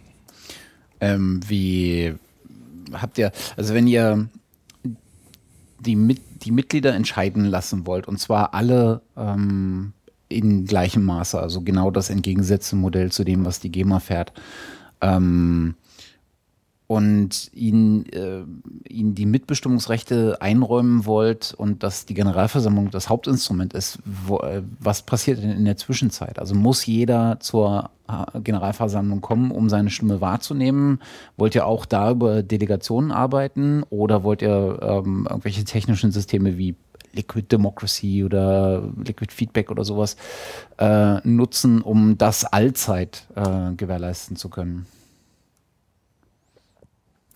Ähm, nee, also mit Liquid Democracy wollen wir jetzt nicht arbeiten und mit äh, äh technischen Schwierigkeiten, äh, mit technischen äh, äh, oder mit äh, ja, ähm, Versammlungen jetzt auf, auf technischer Basis, so dass man meinetwegen sich per Skype oder sonstigem Tool dann zuschaltet über eine Konferenz. Das ist auch nicht so vorgesehen, denn äh, wir haben relativ äh, früh schon gemerkt, das ist auch in der Satzung äh, festgehalten, ähm, ähm, also wir könnten es zwar tun, man kann das in der Satzung festlegen, aber wir werden dann schnell an technische Grenzen stoßen. Mhm. Also äh, wenn es halt gut läuft und es soll ja gut lauf, laufen, äh, dann hat es spätestens dann ein Ende, wenn man auch ähm, über Landesgrenzen hinausgeht und äh, dann ein paar mehr Mitglieder hat. Und äh, da wäre jeder Server dann äh, schnell ausgelastet. Und deswegen haben wir in der Satzung eben schon festgelegt, also wenn wir da über eine gewisse Grenze hinauskommen, dann müssen wir uns äh, von der Struktur was überlegen, sodass wir die ähm, Generalversammlung runterbrechen auf äh, mehrere regionale Versammlungen wobei dann aber trotzdem natürlich das Einzelstimmrecht nicht verloren gehen darf. Also mhm. schon, äh, also dann müsste theoretisch gesehen dann natürlich jeder aus einer äh, Landesgruppe dann, auch je nachdem wie groß die Landesgruppe ist, dann ein unterschiedliches äh, Stimmrecht haben in einer anderen äh, Gewichtung dann. Das hätte zudem außerdem noch den Vorteil, äh, dass gewisse ähm, Fragen, Probleme, Themen, die jetzt gerade ähm, in einer Region dann äh, gerade äh, an der Tagesordnung sind, dass die dann auch äh, genau da dann äh, am ehesten besprochen werden können und dass die da auch äh, am äh, besten von Interesse sind und dass man sich auch besser ähm, äh, kurzschließen kann in einem Netzwerk dann, Hm. was vielleicht auch verloren geht, wenn man irgendwo in einer europäischen Stadt sich dann trifft, äh, mal abgesehen äh, von den ähm, Raumschwierigkeiten, die man dann hat. Ähm, also da muss man dann schon eine Lösung finden, äh, dass man da wirklich äh, die Generalversammlung dann auch verteilt, Hm. aufzieht. Wird dann spätestens, äh, weil du gerade sagtest, ähm, das äh, hat dann in, in den einzelnen Regionen dann vielleicht auch unterschiedliche Schwerpunkte. Ja? Das dürfte dann spätestens in dem, im frühen Herbst in München sein mit dem Fall Oktoberfest, wenn es dann, darum, dann darum geht, wie welche, äh, welche Orchester jetzt bei wem äh, oder von wem äh, die Verwertungsrechte wahrnehmen lassen. Ähm, sowas dürfte dann äh, zyklisch wiederkehrend sein. Vermutlich. Okay. Ja. ähm, zur vielleicht irgendwie Abrechnungsstruktur, die es dann vielleicht irgendwie dann geben wird. Also wie quasi dann abgerechnet wird, wenn zum Beispiel ein Titel ähm, im Radio gespielt wird oder im Fernsehen oder halt ähm, auf einer Webseite zum Beispiel. Wie äh, soll denn das sein? Und unter der Voraussetzung auch, dass für dass die Künstler äh, gesagt haben, okay, dafür sollen Einnahmen generiert werden. Oder dafür soll äh, Geld genommen werden, dass es dort gespielt wird. Soll das dann so wie bei, bei der GEMA jetzt sein? Wird es dann auch vielleicht auch Pauschalen geben, wie bei Veranstaltern zum Beispiel, die jetzt existieren zurzeit? Oder soll das alles einzeln abgerechnet werden, jeder Titel? Also ähm, wir wollen schon versuchen, es so weit wie möglich eben wirklich äh, basierend auf den einzelnen Titeln zu machen. Sollte es jetzt in gewissen Bereichen nicht möglich sein, aufgrund der Verhandlungen äh, mit, mit Großkunden oder äh, was auch immer, eben auch weil es äh, unter Umständen die Aufgabe einer Verwertungsgesellschaft ist, äh, tatsächlich äh, das pauschal dann in Rechnung zu stellen, dann aber trotzdem den Betrag, den man pauschal bekommen hat, dann entsprechend runterzubrechen ähm, auf die Künstler, sodass Mhm. es dann eben auch äh, ähm, gerecht verteilt wird und äh, so entsprechend, wie sie dann eben auch gespielt worden sind. Also das muss schon immer im Vordergrund stehen. Und äh, dazu ähm, muss man dann wiederum sehen, dass eigentlich in den meisten Bereichen ist es möglich ähm, oder gibt es schon entsprechende äh, Listen, die man dazu verwenden kann. Und nur in den wenigsten Bereichen ist es dann äh, notwendig, dass man sowas Mhm. wie Audioerkennung oder äh, sowas ähm, einführen muss. Äh, viel schwieriger, äh, denke ich mal, ist es ähm, bei Veranstaltungen, die in kleinen äh, Jugendzentren dann stattfinden. Und ähm, da spielen dann Bands, die äh, unter Umständen oder auch Veranstalter sind äh, da, die dann keine Lust haben, irgendwelche Listen einzureichen. Mhm. Und auf der anderen Seite, ähm, aufgrund der äh, Klangqualität, äh, versagt vielleicht auch eine Audioerkennung, ähm, je nachdem.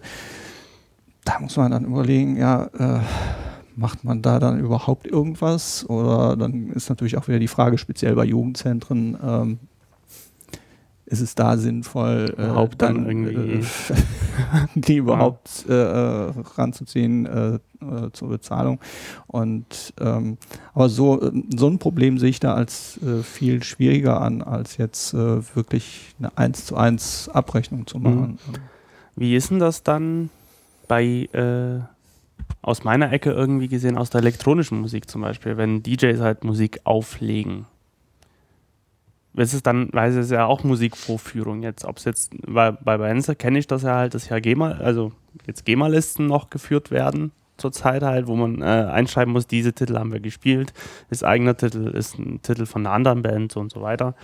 Bei DJs, eigentlich müssten sie das auch machen, aber ich kenne das aus der Praxis, macht es irgendwie kein Veranstalter. Irgendwie, wenn ich da irgendwie ein äh, paar DJs habe für eine ganze Nacht so und da wird kein einziger Titel angegeben. Und die GEMA rechnet irgendeine Pauschale ab und gut ist. Gibt es da vielleicht irgendwie Möglichkeiten, dass man das auch einbeziehen kann? Einbeziehen könnte? Das wäre sehr wünschenswert, sowas auf jeden Fall, ähm, falls es es noch nicht gibt, zu entwickeln.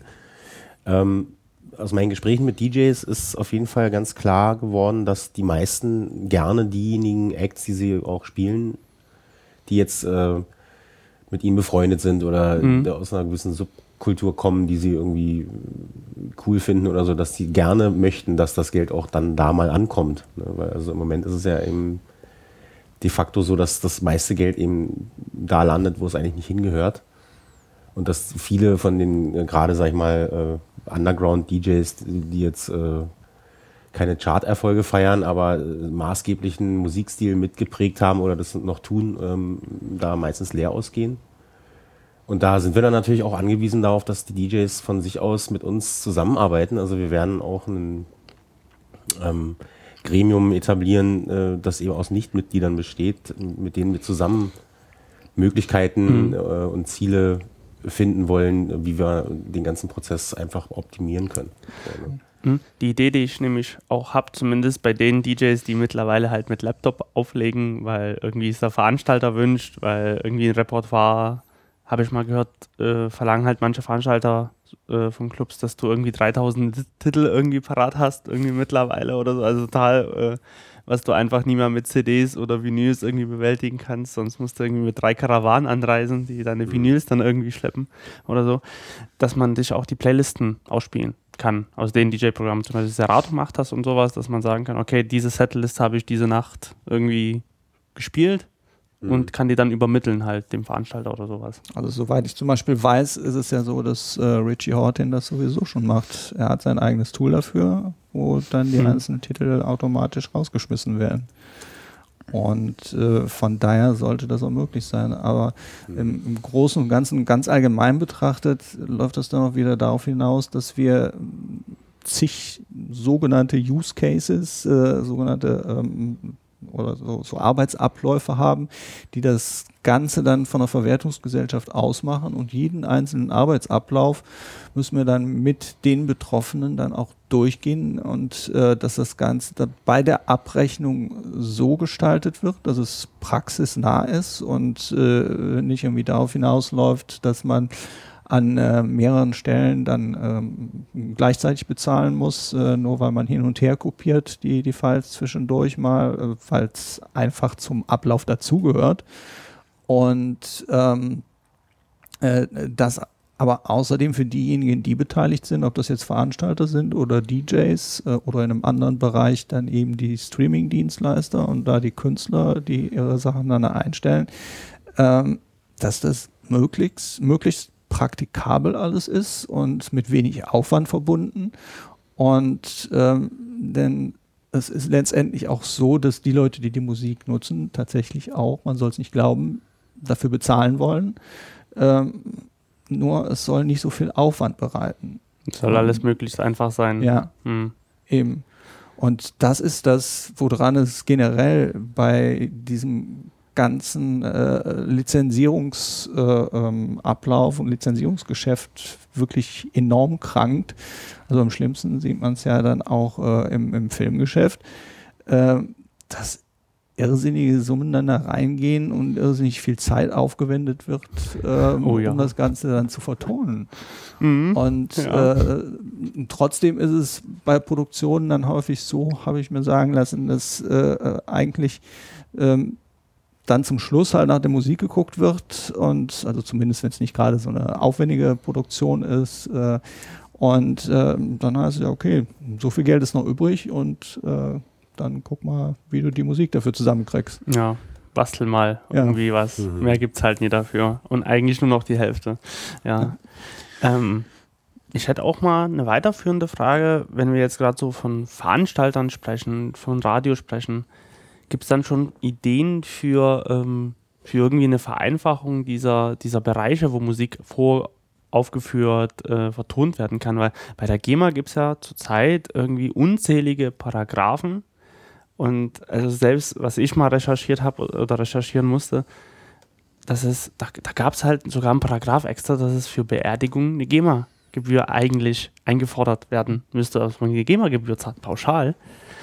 Und, und da gab es wirklich einen eigenen Paragraphen dazu, wo, wo ich irgendwie gedacht habe, ja, ist, ich, ich schrei gleich, weil es ist irgendwie so, huh, und da gibt es selbst für Musik im Flieger gibt es einen eigenen Paragraph und, und, und, und, also ewig, ewig viele.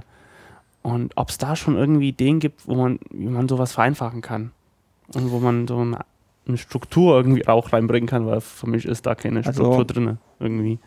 Bis jetzt ist dafür leider nicht die Zeit gewesen, aber das ist äh, mit das äh, wichtigste Thema, was noch ansteht. Und ähm, natürlich werden wir auch deswegen für sehr naiv gehalten und wir können halt nur einen Schritt nach dem anderen machen.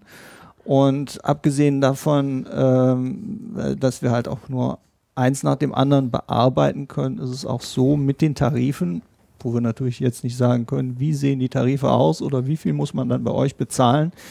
Ähm, äh, es ist natürlich auch so, dass unsere Mitglieder darüber bestimmen, wie die Tarife aussehen sollen. Und äh, wir werden garantiert nicht sagen, äh, ja, es gibt den Tarif, da bezahlt man so und so viel dafür und den Tarif. Und mal abgesehen davon, dann kommt noch mal dazu, dass wir diese Tarife auch erst äh, teilweise, je nachdem, mit wem die dann abgeschlossen werden, dann verhandeln müssen. Und das Mhm. Verhandeln dürfen wir erst, wenn wir eben zugelassen sind als Verwertungsgesellschaft. Ja. Ähm, was wir also machen müssen, ist uns ein grundlegendes Konzept überlegen und ähm, dafür werden wir jetzt die ersten Diskussionen dann auf der Generalversammlung führen und dann auch entsprechend ähm, zumindest eine Arbeitsgruppe dann ins Leben rufen. Also da werden wir garantiert noch mehrere Arbeitsgruppen ins Leben rufen, aber ähm, die für äh, das Konzept zu den Tarifen wird äh, mit einer der wichtigsten sein. Wa- Was mir noch nicht so richtig klar ist, ist ähm, im, in eurem Herzen ist das, ist, schwingen ja so ein paar Creative Commons Lizenzen. Und äh, eine Verwertung äh, kann ja bloß stattfinden, ähm, zumindest nach meinem äh, Dafürhalten, wenn überhaupt eine monetäre Verwertung möglich ist. Ne? Mit Creative Commons Lizenzen ist das ja nicht zwangsweise der Fall. Ähm, was, sprich, ist die, be, beschränkt sich die Verwertung dann auf urheberrechtlich geschützte äh, Werke oder äh, habt ihr einen Ansatz, wo man dann vielleicht nicht mehr von monetärer Verwertung ähm, sprechen kann, aber wo ihr trotzdem zumindest erfasst, wo welche ähm, Songs, äh, wo welche Werke ähm, äh, gespielt oder aufgeführt wurden. Ja, also das ist eigentlich sogar äh, mit der wichtigste Punkt an dem Ganzen und auch der mit der wichtigste Punkt, wie wir uns äh, von der GEMA unterscheiden, ähm, dass wir dafür offen sind. Ähm, also das haben wir auch schnell erkannt, dass es nicht ausreicht, einfach nur Creative Commons anzubieten, sondern äh, dass man erstens alle Module von Creative Commons anbieten muss, eben die ganz freien, wo man sagt, ja, das darf in einem kommerziellen Kontext gespielt werden, das darf in einem nicht kommerziellen Kontext gespielt werden. Hauptsache Quelle und Name stehen drunter. Das heißt also die By-Attribution-Lizenzen. Und es muss aber auch möglich sein, und hier kommt da eine Verwertungsgesellschaft ins Spiel, wenn man ähm, als äh, Non-Commercial-Lizenzen hat. Das ist jetzt für jemanden, der sich mit Creative Commons nicht so auskennt, ein bisschen äh, ähm, widersprüchlich vielleicht oder erscheint paradox, aber die Non-Commercial-Lizenzen sind die, die besagen, man darf es in einem nicht kommerziellen Kontext äh, ungefragt einsetzen, aber sobald es in einem kommerziellen Kontext ist, dann muss man das dann eben abstimmen mit dem Urheber oder in dem Fall dann eben mit der Verwertungsgesellschaft. Da fallen dann auch Gebühren dann an und das heißt, das ist ein ganz normaler Fall von Verwertung dann. Aber das ist eben nicht ausreichend, sondern man muss gleichzeitig auch die Möglichkeit anbieten, äh, dass man auch All Rights Reserved Lizenzen wie bei der GEMA dann nutzen kann. Und dann das ganz Wichtige ist, dass man als Urheber das aber auch streuen können muss. Das heißt, dass man sagt, okay, das Stück möchte ich jetzt unter All Rights Reserved stellen, das Stück jetzt unter By Attribution und das unter eine Non-Commercial Lizenz. Und vielleicht möchte ich sogar bei ein paar Stücken, ähm, dass die gar nicht bei einer Verwertungsgesellschaft liegen. Das heißt, dass man das ganz selektiv dann entscheiden kann und ähm, den Freiraum, den wollen wir dann eben auch dem Künstler überlassen. Und das funktioniert bei der GEMA oder anderen Verwertungsgesellschaften nicht. Da ist es so, wenn man als Künstler drin ist, dann bist du mit deinem gesamten Repertoire drin. Was automatisch einer bestimmten Lizenz zugeordnet sind, weil da hast du ja gar keine, Genau. mit, gar kein Mitspracherecht. Da was gibt es das nur alle Rechte vorbehalten und das Ja. war's. Ne? Ja. Und ich kann aus meiner Erfahrung sagen, das ist echt lästig, weil ich natürlich mit vielen Leuten zusammenarbeite, Hm. die eben GEMA-Mitglieder sind. Und äh, ich bin immer derjenige, der quasi durchs Raster fällt, weil ich kann da ja keine andere Lizenz dann dafür aufrufen, sozusagen höchstens, wenn ich nur den Text gemacht habe und ein anderer hat die Musik gemacht, dann da kann man sagen, okay, der Text steht unter der Lizenz Hm. und die äh, Komposition unter, unter einer anderen. Hm. Aber als Werk äh, ist es dennoch irgendwie dann einfach, es ist unheimlich schwierig, mit Leuten zusammenzuarbeiten. Es ist äh, für mich jetzt in den letzten Jahren einfach immer so gewesen, dass ich entweder gar nicht äh, offiziell äh, mit an der Komposition beteiligt bin oder, oder dass man das so mal so, mal so macht. Mhm. Ne? Also dann sage ich, Mhm. okay, also wir machen jetzt den Song für dein Album Mhm. und dann machst du mal was für mich und äh, erzählst niemandem was davon. Ne? Und Mhm. das kann es ja nicht sein. Das habe ich auch damals auf der All Together Now schon dem, dem GEMA-Anwalt gesagt und habe ihn gefragt, wie er denn das so sieht. Ne? Mhm. Und der war dann natürlich auch sofort meiner Meinung, das kann nicht sein. Mhm. Weil das ist eine totale Benachteiligung von Leuten, die eben nicht in der GEMA sind. Und es ist quasi eine Aufforderung zum Bescheißen. Also ich meine, ich kann ja nicht ähm, die ganze Zeit meine Kompositionen verleugnen äh, müssen, äh, damit das alles seinen Gang gehen kann oder so. Ne? Mhm. Oder, oder andersrum. Ne? Die anderen Leute, die mit mir zusammenarbeiten und ich nun mal meine Werke unter Creative Commons äh, veröffentliche, entweder darf ich mit denen nicht zusammenarbeiten, das wäre der, der offizielle Rechtsweg, wäre dann äh, ko- ganz korrekt. Ne? Und, äh, aber ich meine, das, äh, Entschuldigung. Das ist ja so ein Stückchen weit das, das Erbe, was euch wahrscheinlich von der GEMA in den Schoß fallen wird. Äh, nicht nur, dass äh, Leute, die derzeit noch bei der GEMA ähm, ähm, verzeichnet sind oder GEMA-Mitglieder sind, ich gehe mal davon aus, dass es da auch bestimmte Kündigungsfristen gibt, ähm, die man einhalten muss, wenn man da raus möchte. Aber dass, dass äh, beispielsweise, um äh, beim DJ zu bleiben, äh, wenn der GEMA äh, ähm, äh, zur GEMA gehörige Werte, äh, Werke nutzen möchte und sie remixen möchte, das nur zu einem bestimmten, äh, in einer bestimmten Art und Weise tun kann, vielleicht als musikalisches Zitat oder ähnliches. Ansonsten das halt nicht nutzen kann. Dementsprechend, wenn er Werke nutzt, die GEMA äh, von der GEMA verwertet werden und urheberrechtlich geschützt sind, ähm, äh, dann, dann bei euch das Ganze nicht unter eine Creative Commons Lizenz stellen kann.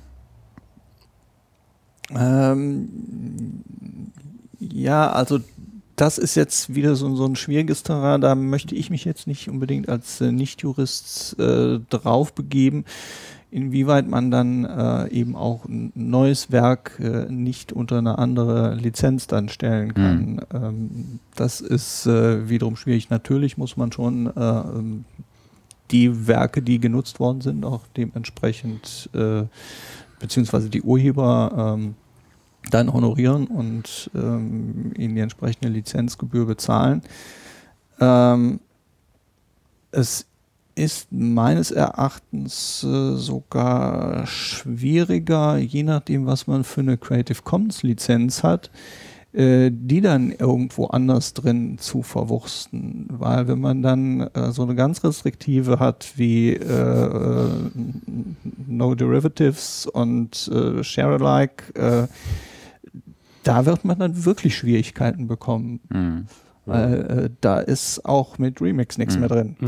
Ich meine, die Aufklärungsrate, die ihr gegenüber euren Mitgliedern habt, muss natürlich erheblich größer sein als die, die die GEMA hat, weil Ja. bei der GEMA ist halt alle Rechte vorbehalten. Ihr habt Creative Commons, die alleine in dem Grundbaukasten sechs Lizenzen haben. Dann hat man 2.5, 3.0, mittlerweile sind wir bei 4.0 als Version, Ja. haben diverse Abstufungen mit Unported, International, deutsche Lizenz, österreichische Lizenz. Ich glaube, da ist auch für die für das Verständnis, dass ihr äh, un, innerhalb eurer Mitglieder streuen müsst, dann nochmal erheblich mehr Arbeit als das, was die GEMA da zu tun hat. Ja. Aber so ein bisschen fällt das natürlich auch eigentlich in die Aufgabe einer Verwertungsgesellschaft Verwertungsgesellschaft rein, denn eine Verwertungsgesellschaft muss halt dann eben auch äh, kulturell tätig sein und äh, das geht eben über diese Verwertung hinaus und ähm, wir sehen uns dann auch als unseren Auftrag an, äh, nicht über diese ähm, eine All Rights Reserved oder äh, über das, das Copyright äh, in seiner engsten Form dann aufzuklären, ähm, sondern äh, was es auch für andere Möglichkeiten gibt und mhm. äh, wo auch der Sinn von Free Culture ist. Und zwar Free Culture, nicht wie die Deutschen es so gerne übersetzen, als kostenlos Kultur. Mhm. Ähm, und äh, da gibt es wirklich äh, sehr viel zu tun und äh, wir sind ja auch nicht die, die Einzigen, die sich da anstrengen. An, äh, aber wir merken es halt immer wieder eigentlich in jeder Veranstaltung, wo wir sind, dass wir immer so ein bisschen Informationen dann liefern müssen. Und leider ist es aber auch so, ähm, gerade gegenüber Musikern oder bei Musikern ist es relativ schwierig, das zu machen. Und da sind wir im Moment noch dabei, den richtigen Weg zu finden, ähm, auch die Information rüberzubringen. Mhm. Weil an die Musiker selber ranzukommen, die nicht gerade ähm, webaffin sind, ist nicht einfach. Und äh, da dann auch so eine komplexe Information dann äh, noch an äh, die Frau oder den Mann zu bringen, das macht es auch nicht besser.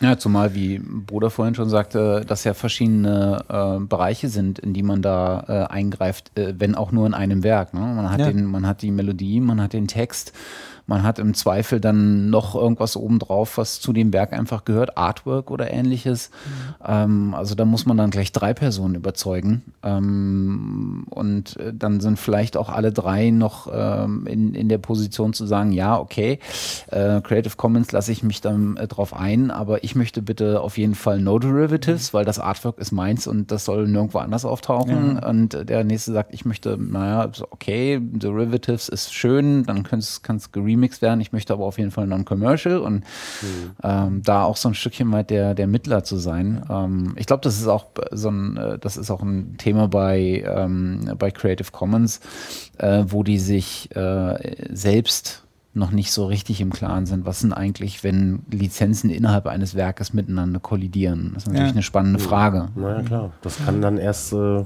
quasi die, die, Art und Weise, wieder, wie die Lizenzen genutzt werden, zeigen. Ja. Ne, und dann stößt man unter Umständen auf noch andere Probleme, die wir vielleicht jetzt gar nicht im Kopf haben. Mhm. Und das ist aber auch wieder so ein Ding. Ne? Klar, in dem Moment, wo man die Verantwortung den Künstlern wieder zurückgibt, da verdammt, jetzt muss man schon wieder Entscheidungen treffen und so. Ne? Mhm. Das ist aber, das kann ja nicht der Hinderungsgrund sein oder so. Im Gegenteil, ja. es sollte einen ja dann auch dazu anspornen, dann auch mit der Verantwortung dann umzugehen. Und für mich, ich freue mich total. Also wenn ich jetzt zum Beispiel als Künstler hingehen kann zur C3S und sagen, ich möchte, dass ihr äh, das für mich macht irgendwie. Und endlich kann ich im Radio gespielt werden ohne Probleme, was ja jetzt nicht der Fall ist. Also Creative Commons lizenzierte Werke äh, hört man zwar im Radio, aber das ist für die Radiostation ist das ein Risiko. Mhm. Weil natürlich jeden Tag eine Klage ins Haus flattern kann, weil dann der Künstler sagt, ja, äh, ich wollte aber viel mehr Geld dafür haben, so mhm. nach dem Motto. Mhm. Und ähm, deswegen ist es ganz häufig, höre ich auch oft von, von Musikern, die Creative Commons Lizenzen verwenden, dass sie einfach nicht im Radio gespielt werden. Und dass ihnen die Radiosender auch sagen, es tut mir leid, aber wir haben da keine Rechtssicherheit und äh, wir können nicht mit äh, Hunderttausenden von Einzelpersonen Verträge abschließen. Ja. Meine, wer soll das bezahlen? Und wer soll die, die, Arbeit machen und so. Insofern, das ist einer der Gründe, warum Creative Commons Lizenzen einfach auch ähm, ja, am Markt blockiert sind mhm. durch das Monopol ja, der GEMA. Das ist eben auch das, das Schwierige, dass die, die Creative Commons Lizenzen, das Schöne, was sie auch so flexibel macht, ist natürlich, dass es einzelne Verträge sind, dass es Individualrecht dann ist, aber ähm, das macht es dann eben auch auf dem äh, großen Musikmarkt dann äh, umso unhandlicher, äh, weil ähm, dann lässt sich dann eben auch schlechter verwerten, beziehungsweise die Musik dann einsetzen. Und da sehen wir dann auch die Lücke für uns, wo wir irgendwo beides, den, den Musikmarkt, äh, das heißt die Kommerzialität so weit, dass ein Musiker davon leben kann und andererseits aber auch die Lizenzen, die sich außerhalb von ähm, äh, Verwertungsgesellschaften ver, äh, befinden, dass wir das zusammenbringen wollen, sodass wir damit dann auch die Musiker, die außer den, äh, außerhalb der bisherigen Verwertungsgesellschaften im Moment sich bewegen, dass wir die dann da ran, reinholen auch und ihnen dann auch den Zugang dann äh, zum Markt eröffnen wollen.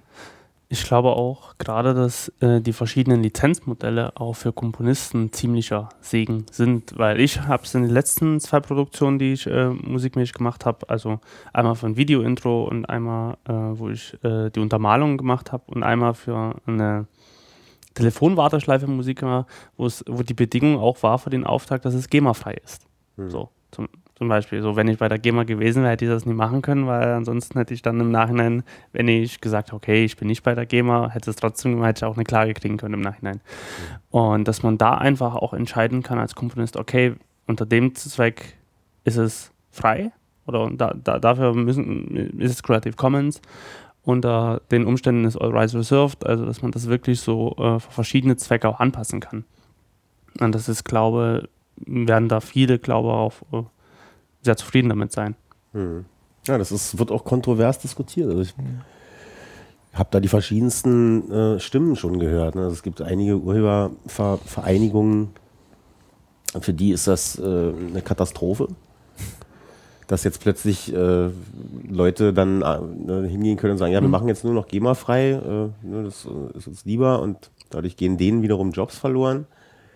Und an, auf der anderen Seite wird dann argumentiert, ja, da kommen dann irgendwelche Amateure oder was auch immer äh, und, und, und machen dann plötzlich die Filmmusik. So, die eigentlich ich eben sonst immer gemacht habe und weil die halt GEMA-frei sind und eigentlich will man denen dann auch noch sagen, ja, ihr, ihr lasst euch übers Ohr hauen und klar, ne, also Missbrauchmöglichkeiten gibt es äh, allerdings auch innerhalb der GEMA. Das ist äh, nicht der Punkt. Das, das, das, äh, das äh, so zu benutzen, wie es eigentlich nicht gedacht mhm. war, das kann man mit allen Dingen machen. Ne? Das, ja, ist, das, ist das Grundprinzip. Also ich kann mir mit einer Kaffeemaschine auch eine Suppe aufkochen.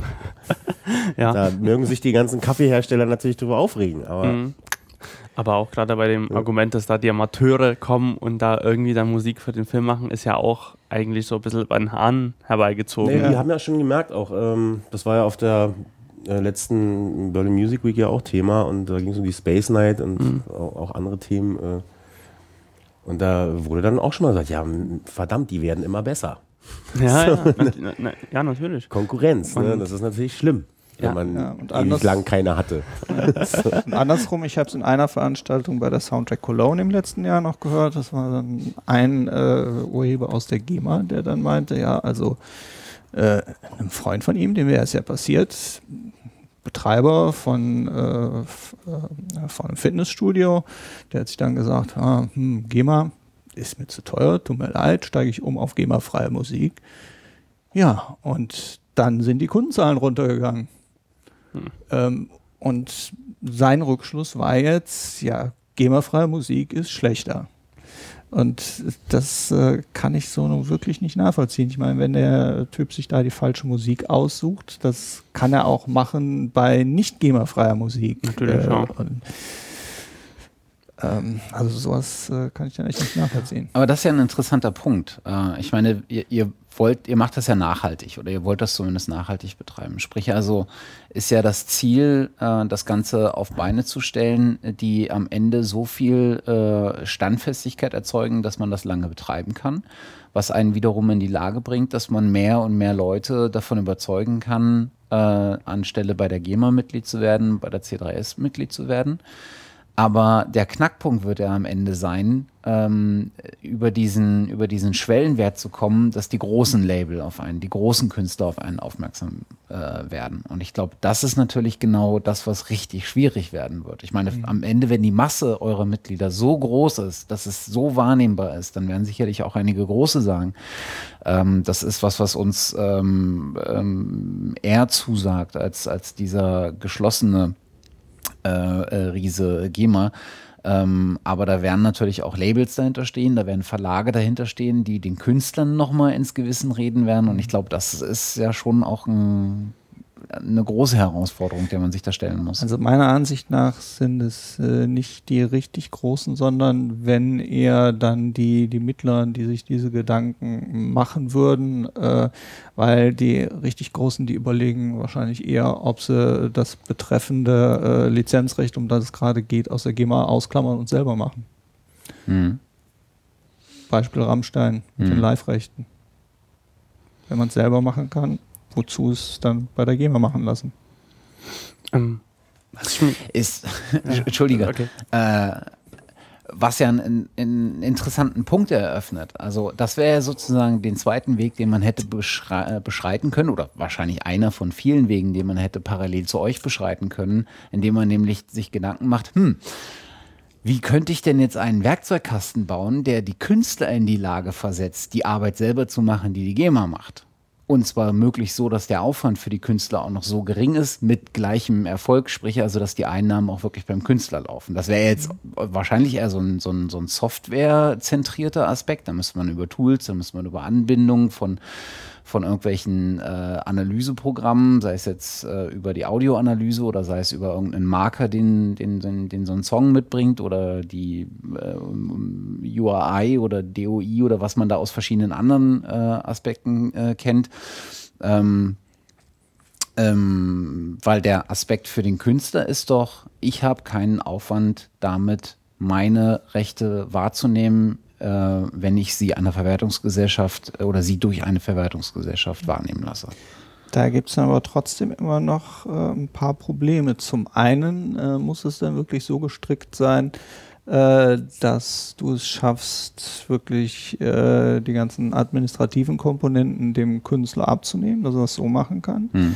Du musst von den Lizenznehmern akzeptiert werden und spätestens da wird nämlich dann das Problem auftauchen, was nämlich auch viele Lizenzierungsplattformen haben, die dann in so eine Richtung dann agieren, ähm, dass die Lizenznehmer sich so vom rechtlichen her nicht so ganz sicher sind und äh, überhaupt äh, gerade was den rechtlichen Aspekt anbetrifft, haben diese Geschäftsmodelle ähm, dann noch äh, Jamendo und so das ein oder andere Problem.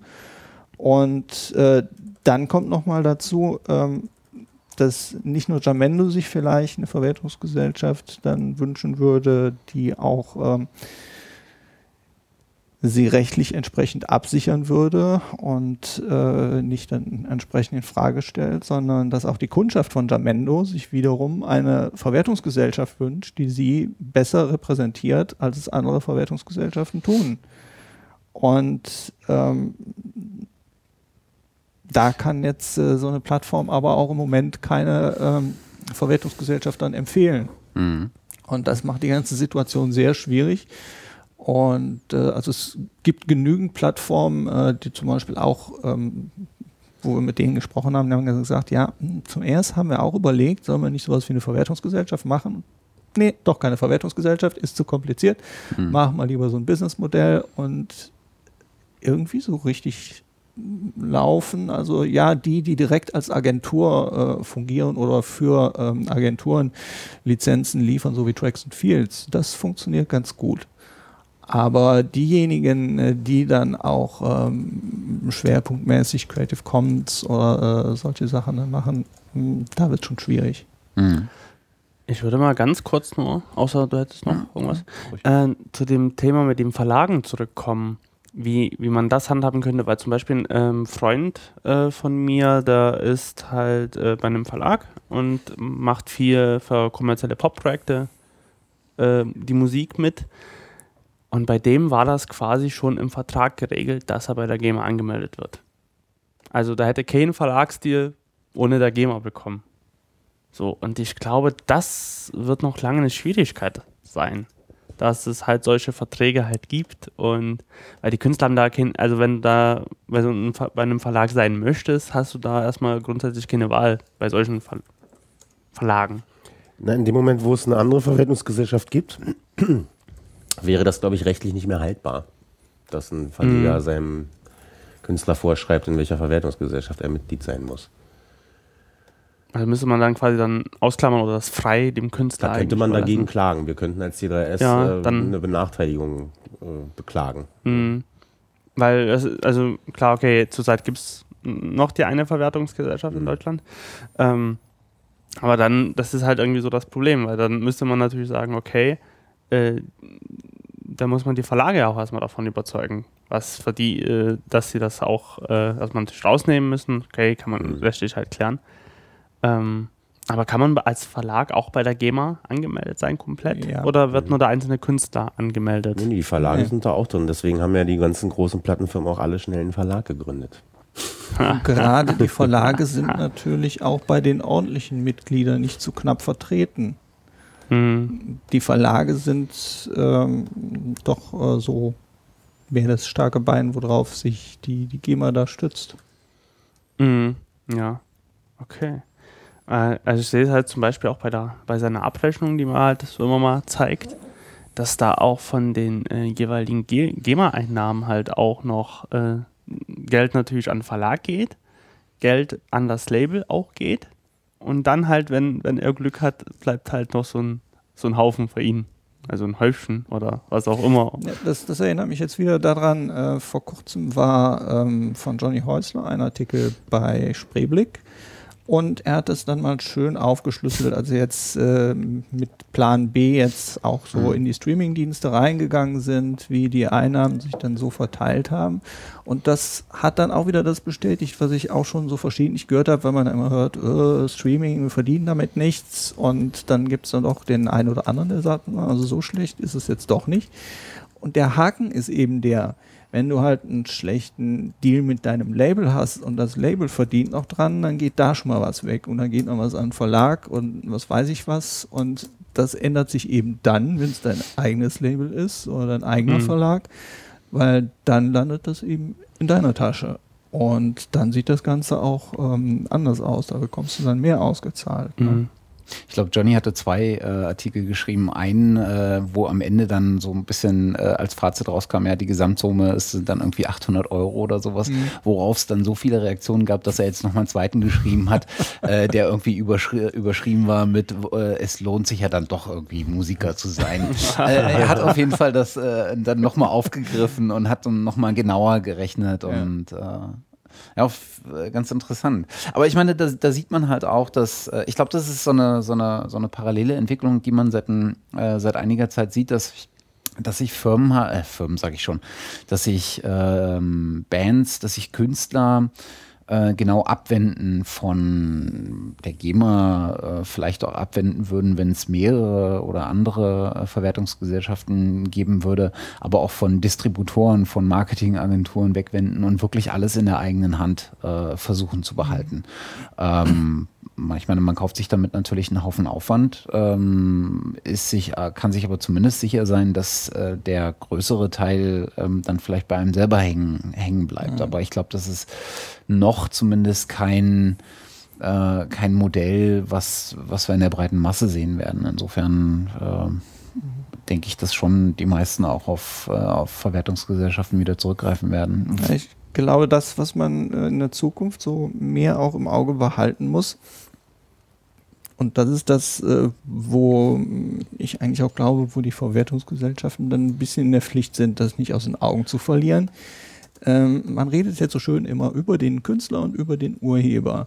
Aber es gibt mittlerweile verdammt viel mehr Leute, die auch kreativ tätig sind. Mhm. Und ähm, auch wenn du dann irgendwas für YouTube dann dir zusammenschnipselst, ähm, irgendwo ist das dann auch schon kreativ und die einen gehen dann noch was weiter und machen da noch etwas mehr. Und ähm, da kommst du auch schnell in, in so eine Grauzone rein, eben das, äh, was dann gerne so als Prosumer bezeichnet wird. Und da ist dann die Frage, sollte man diese Leute nicht gerade oder auf die gerade auch mehr eingehen?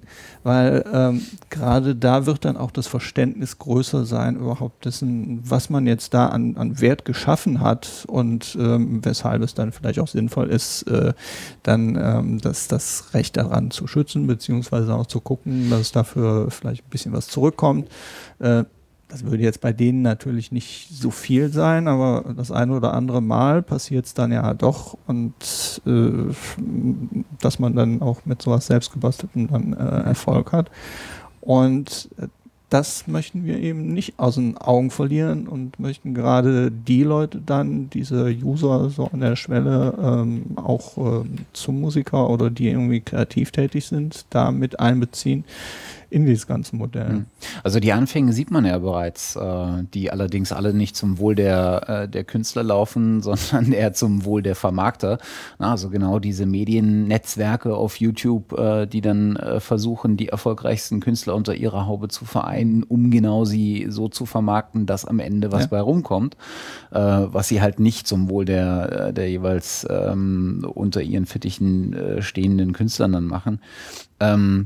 Aber ihr sagtet am Anfang äh, schon, dass Musik natürlich jetzt der naheliegende Anfang ist. Ähm, das ist so das erste Arbeitsfeld, äh, wenn, man, wenn man so will. Aber dass da noch viel, viel mehr nachfolgen kann. Ähm, Kann, aber das ist jetzt wirklich erstmal eine Vision. Mhm. Und ähm, wir müssen jetzt erstmal gucken, dass das funktioniert in irgendeiner Weise. Das wird vor allen Dingen von Leuten an uns herangetragen. Ja. Ja. Also es Ja. kommen ständig Anfragen ne, von Leuten, die in der VG Wort sind oder in anderen ähm, Wahrnehmungsgesellschaften. Die fragen ja, wie wäre es denn? Wollt ihr das nicht auch vielleicht Mhm. mal in Betracht ziehen? Oder auch eine Leistungsschutzrechte wahrzunehmen oder was auch immer. Mhm. Und dann denkt man natürlich mal darüber nach und unterhält sich ja auch mit diesen Leuten und äh, sagt dann aus, also ich sag dann immer, äh, ja, also jetzt, ne?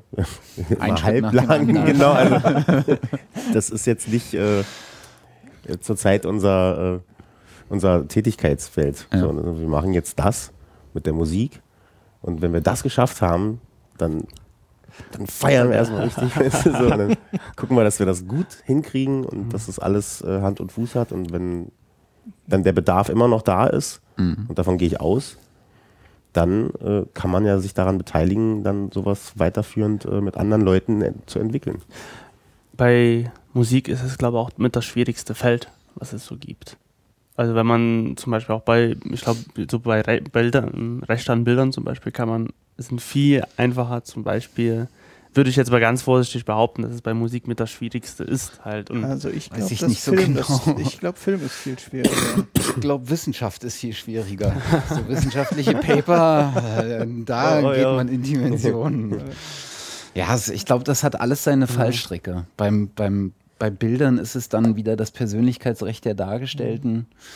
Bei Filmen ist es dann, sind's dann, ist dann die Kombination aus allem, weil zu Da jedem sind Film so viele Ton. dran beteiligt und dann hast du noch die Sachen, was ist dann äh, mit den Szenen, die Ja. jetzt nicht äh, verwendet worden sind und äh, wonach wird das dann berechnet, wer wie viel bekommt und oh. Ja. Ich kann mich daran erinnern, dass von äh, vor vielen Jahren die Diskussion lief, dass David Lynch äh, so eine Art der Kameraführung oder einer seiner, seiner Kameraleute so eine Art der Kameraführung hat, äh, dass die Kameraführung an sich ein Werk, ein Werksstatus hätte. Das wäre das wäre seine äh, Kameraführung, das würde man unter Tausenden erkennen und ob man sich das nicht irgendwie schützen lassen könnte. Und das, also, ein Patentamt anmelden. wenn man damit anfängt, das Ja, ist fürchterlich. Wahrscheinlich. ähm, Nochmal kurz zu, äh, zum Thema Verlag. Wollt ihr auch das, wie bei der GEMA haben, dass ja auch Ver Verlage bei euch Mitglied sein können? Später mal, oder wollt ihr das auf die einzelnen Urheber belassen? Mitglied ja, aber nicht stimmberechtigt. Hm. Weil ähm, das, was natürlich immer gesagt wird, äh, und was wir auch irgendwo nachvollziehen können, das ist natürlich, dass Einzelne äh, oder dass es auch Künstler gibt, die sich lieber durch den Verlag dann vertreten lassen. Und äh, nur da bekommen wir dann eine Schwierigkeit. Also wir haben in der Satzung auch vorgesehen, dass, glaube ich, eine Person maximal zwei vertreten kann. Und ähm, das wäre für einen Verlag äh, dann nicht günstig. Ähm, und äh, das, das würde dann, also selbst wenn jetzt äh, ein Einzelner eine ganze Reihe, sagen wir mal, 100 Künstler da vertreten würde, dann würde das Stimmrecht sich dann doch gewaltig verschieben, denn äh, woher wollen wir nicht wissen, dass der dann doch im Sinne des Verlags abstimmt und Mhm. äh, nicht äh, im Sinne jetzt der einzelnen Künstler. Ähm, äh, wir haben uns grundsätzlich dafür entschieden, wir möchten das Stimmrecht nur den Künstlern vorbehalten.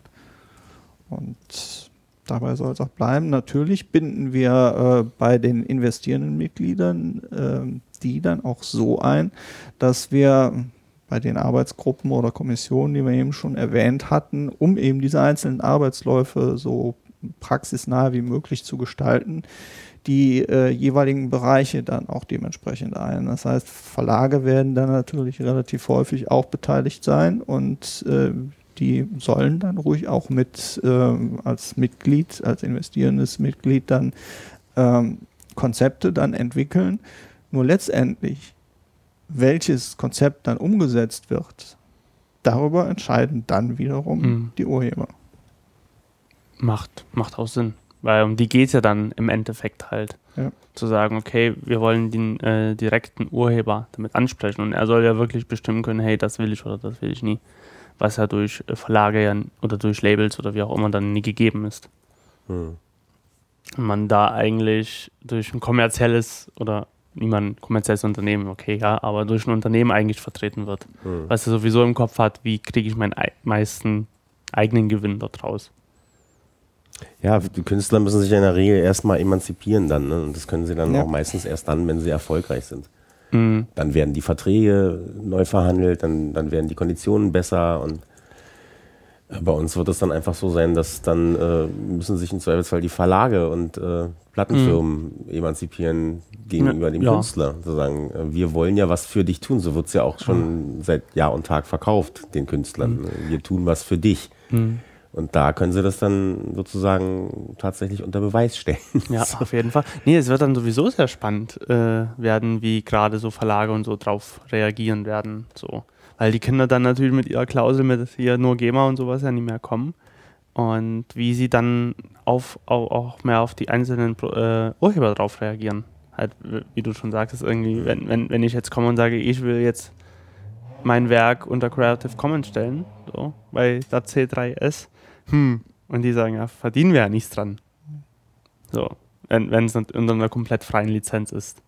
So wie die damit. Ja, wenn er einen Verlagsvertrag hat, der Künstler, dann kann er ja sie beteiligen an seinen Einnahmen. So ist das ja in der Regel. Ne? Und wenn ja. er einen Vorschuss bekommt, dann kann der äh, Verlag sagen, ich gebe dir so und so viel Geld für so und so viel Anteile an den Rechten. Und äh, mhm. das wird auch weiter so laufen. Also da. Mhm. Wir werden sicherlich nicht das Ende des Verlagswesens sein. Ja, äh, mein Gedanke wäre halt bloß, ich übertreibe jetzt mal, dass, dass ich jetzt bei einem Verlag einen Verlagsstil habe. So, die C3S gibt es mittlerweile. Und ich will jetzt zum Beispiel, ich bin jetzt relativ äh, kommerzieller Künstler, der mh, mm, verbreitet ist. Und ich sage jetzt, meinen neuesten Hit will ich unter Creative Commons stellen. Und am besten äh, so, dass es für alles frei ist.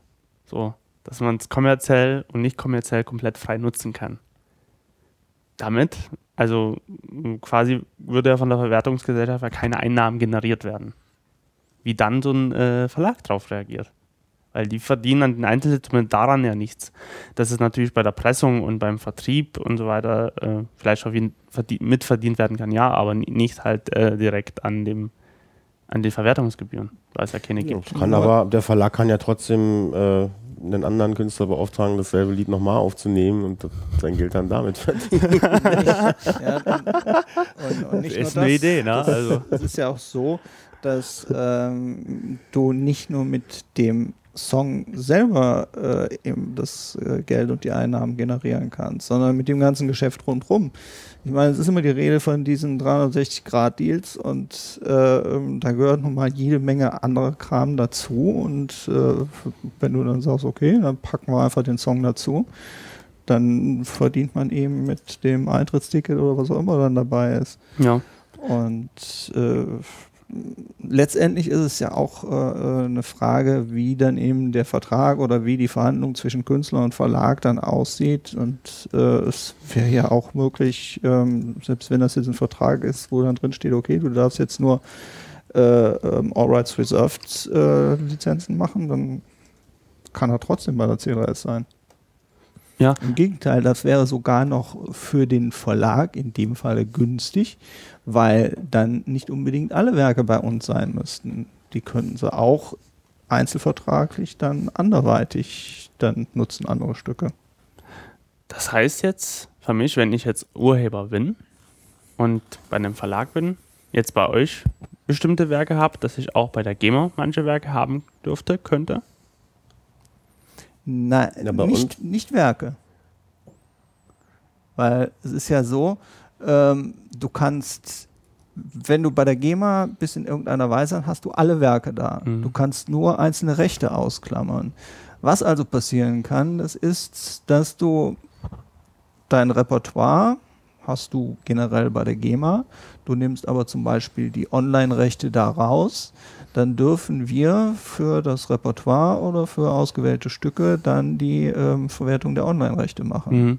Das von uns aus ginge das. Äh, Andersrum. unsere, mhm. ja, andersrum ginge das. Ich Mhm. dachte, das wäre so die Frage gestellt Ja. worden. Also, ähm, die Mitglieder von uns können natürlich auch anderes Werke dann woanders einbringen, wenn sie das dann dürfen, da. Bei Ja. den anderen. Es gab sogar auch schon die Aussage von der GEMA, dass es äh, durchaus sein könnte, dass sich dann dahin entwickelt, dass halt für die einen das durchaus ein Modell sein kann, ähm, die einen Lizenzen jetzt bei der GEMA wahrnehmen Mhm. zu lassen und die anderen Lizenzen dann bei, ähm, also die anderen, anderen Lizenztypen, um das mal genau zu sagen, Mhm. und die anderen dann eben bei der C3S.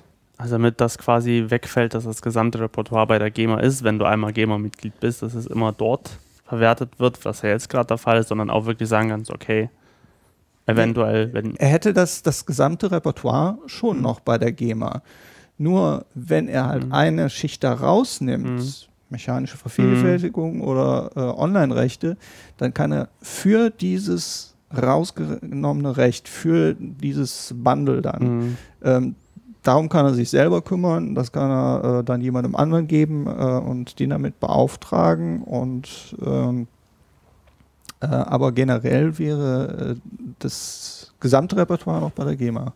Mhm. Nur eben okay. nicht für diese Rechte. Nur also für bestimmte Rechtstypen dann Genau. oder Ja.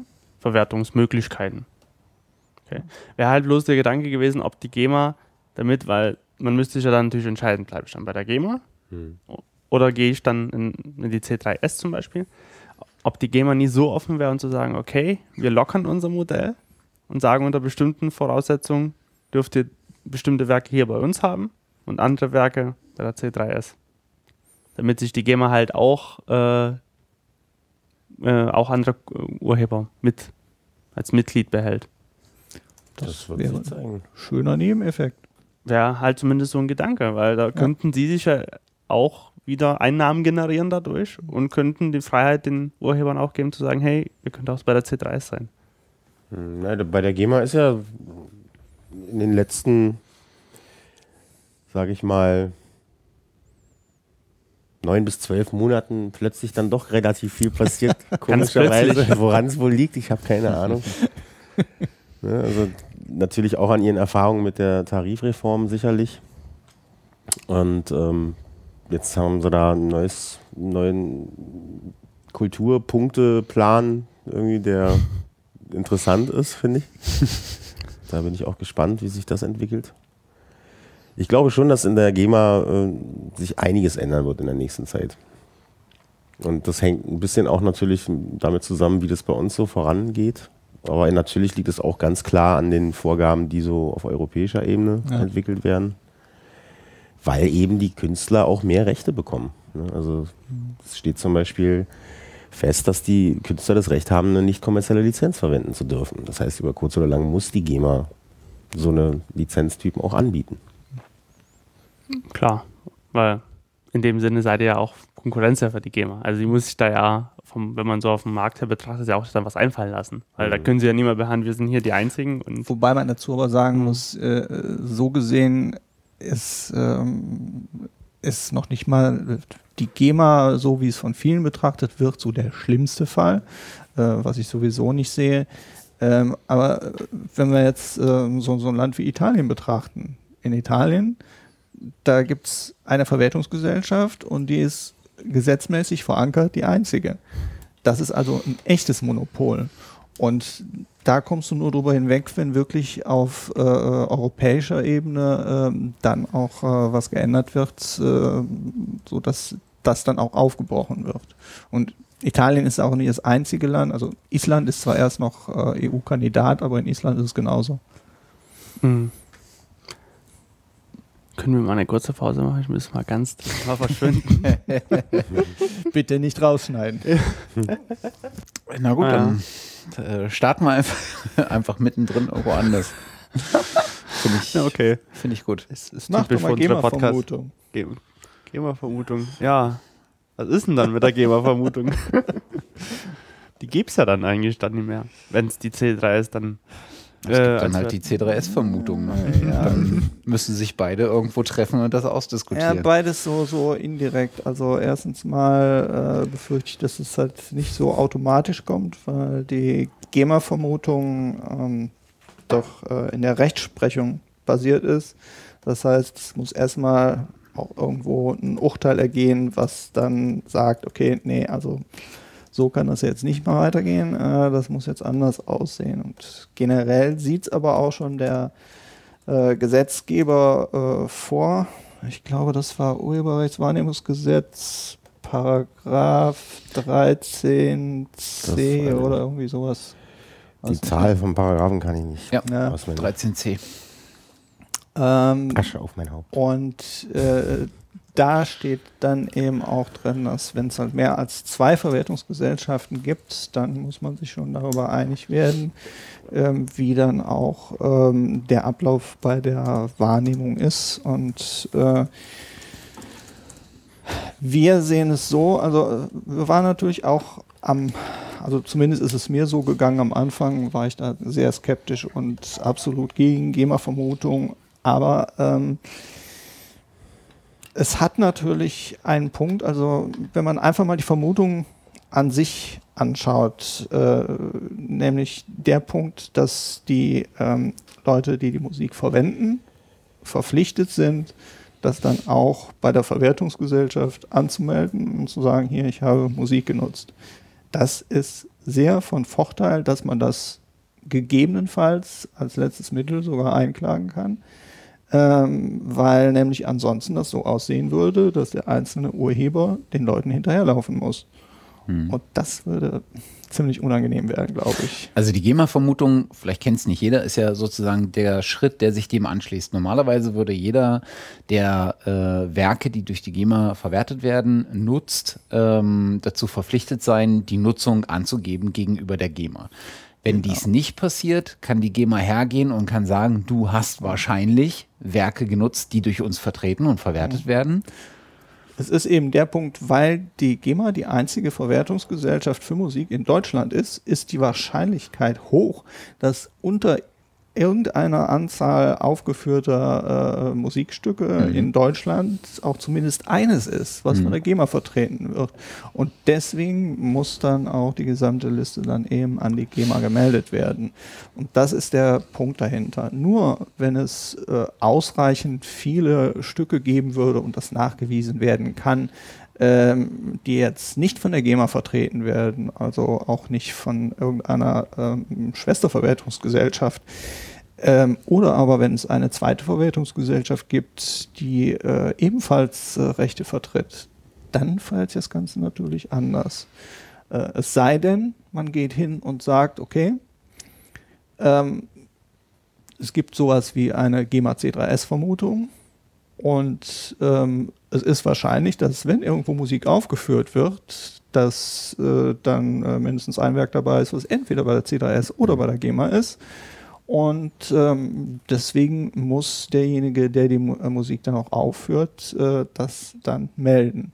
Nur dann, und das ist jetzt dann genau der Knackpunkt, wo man das dann ausverhandeln müsste, wird das dann eine neue Stelle sein, äh, die dann erstmal diese Meldungen dann sammelt und dann die Verwertungsgesellschaften aussortiert und verteilt? Oder ist es so, dass es egal ist, an welche Verwertungsgesellschaft und äh, was die eine nicht vertritt, das gibt es dann der anderen?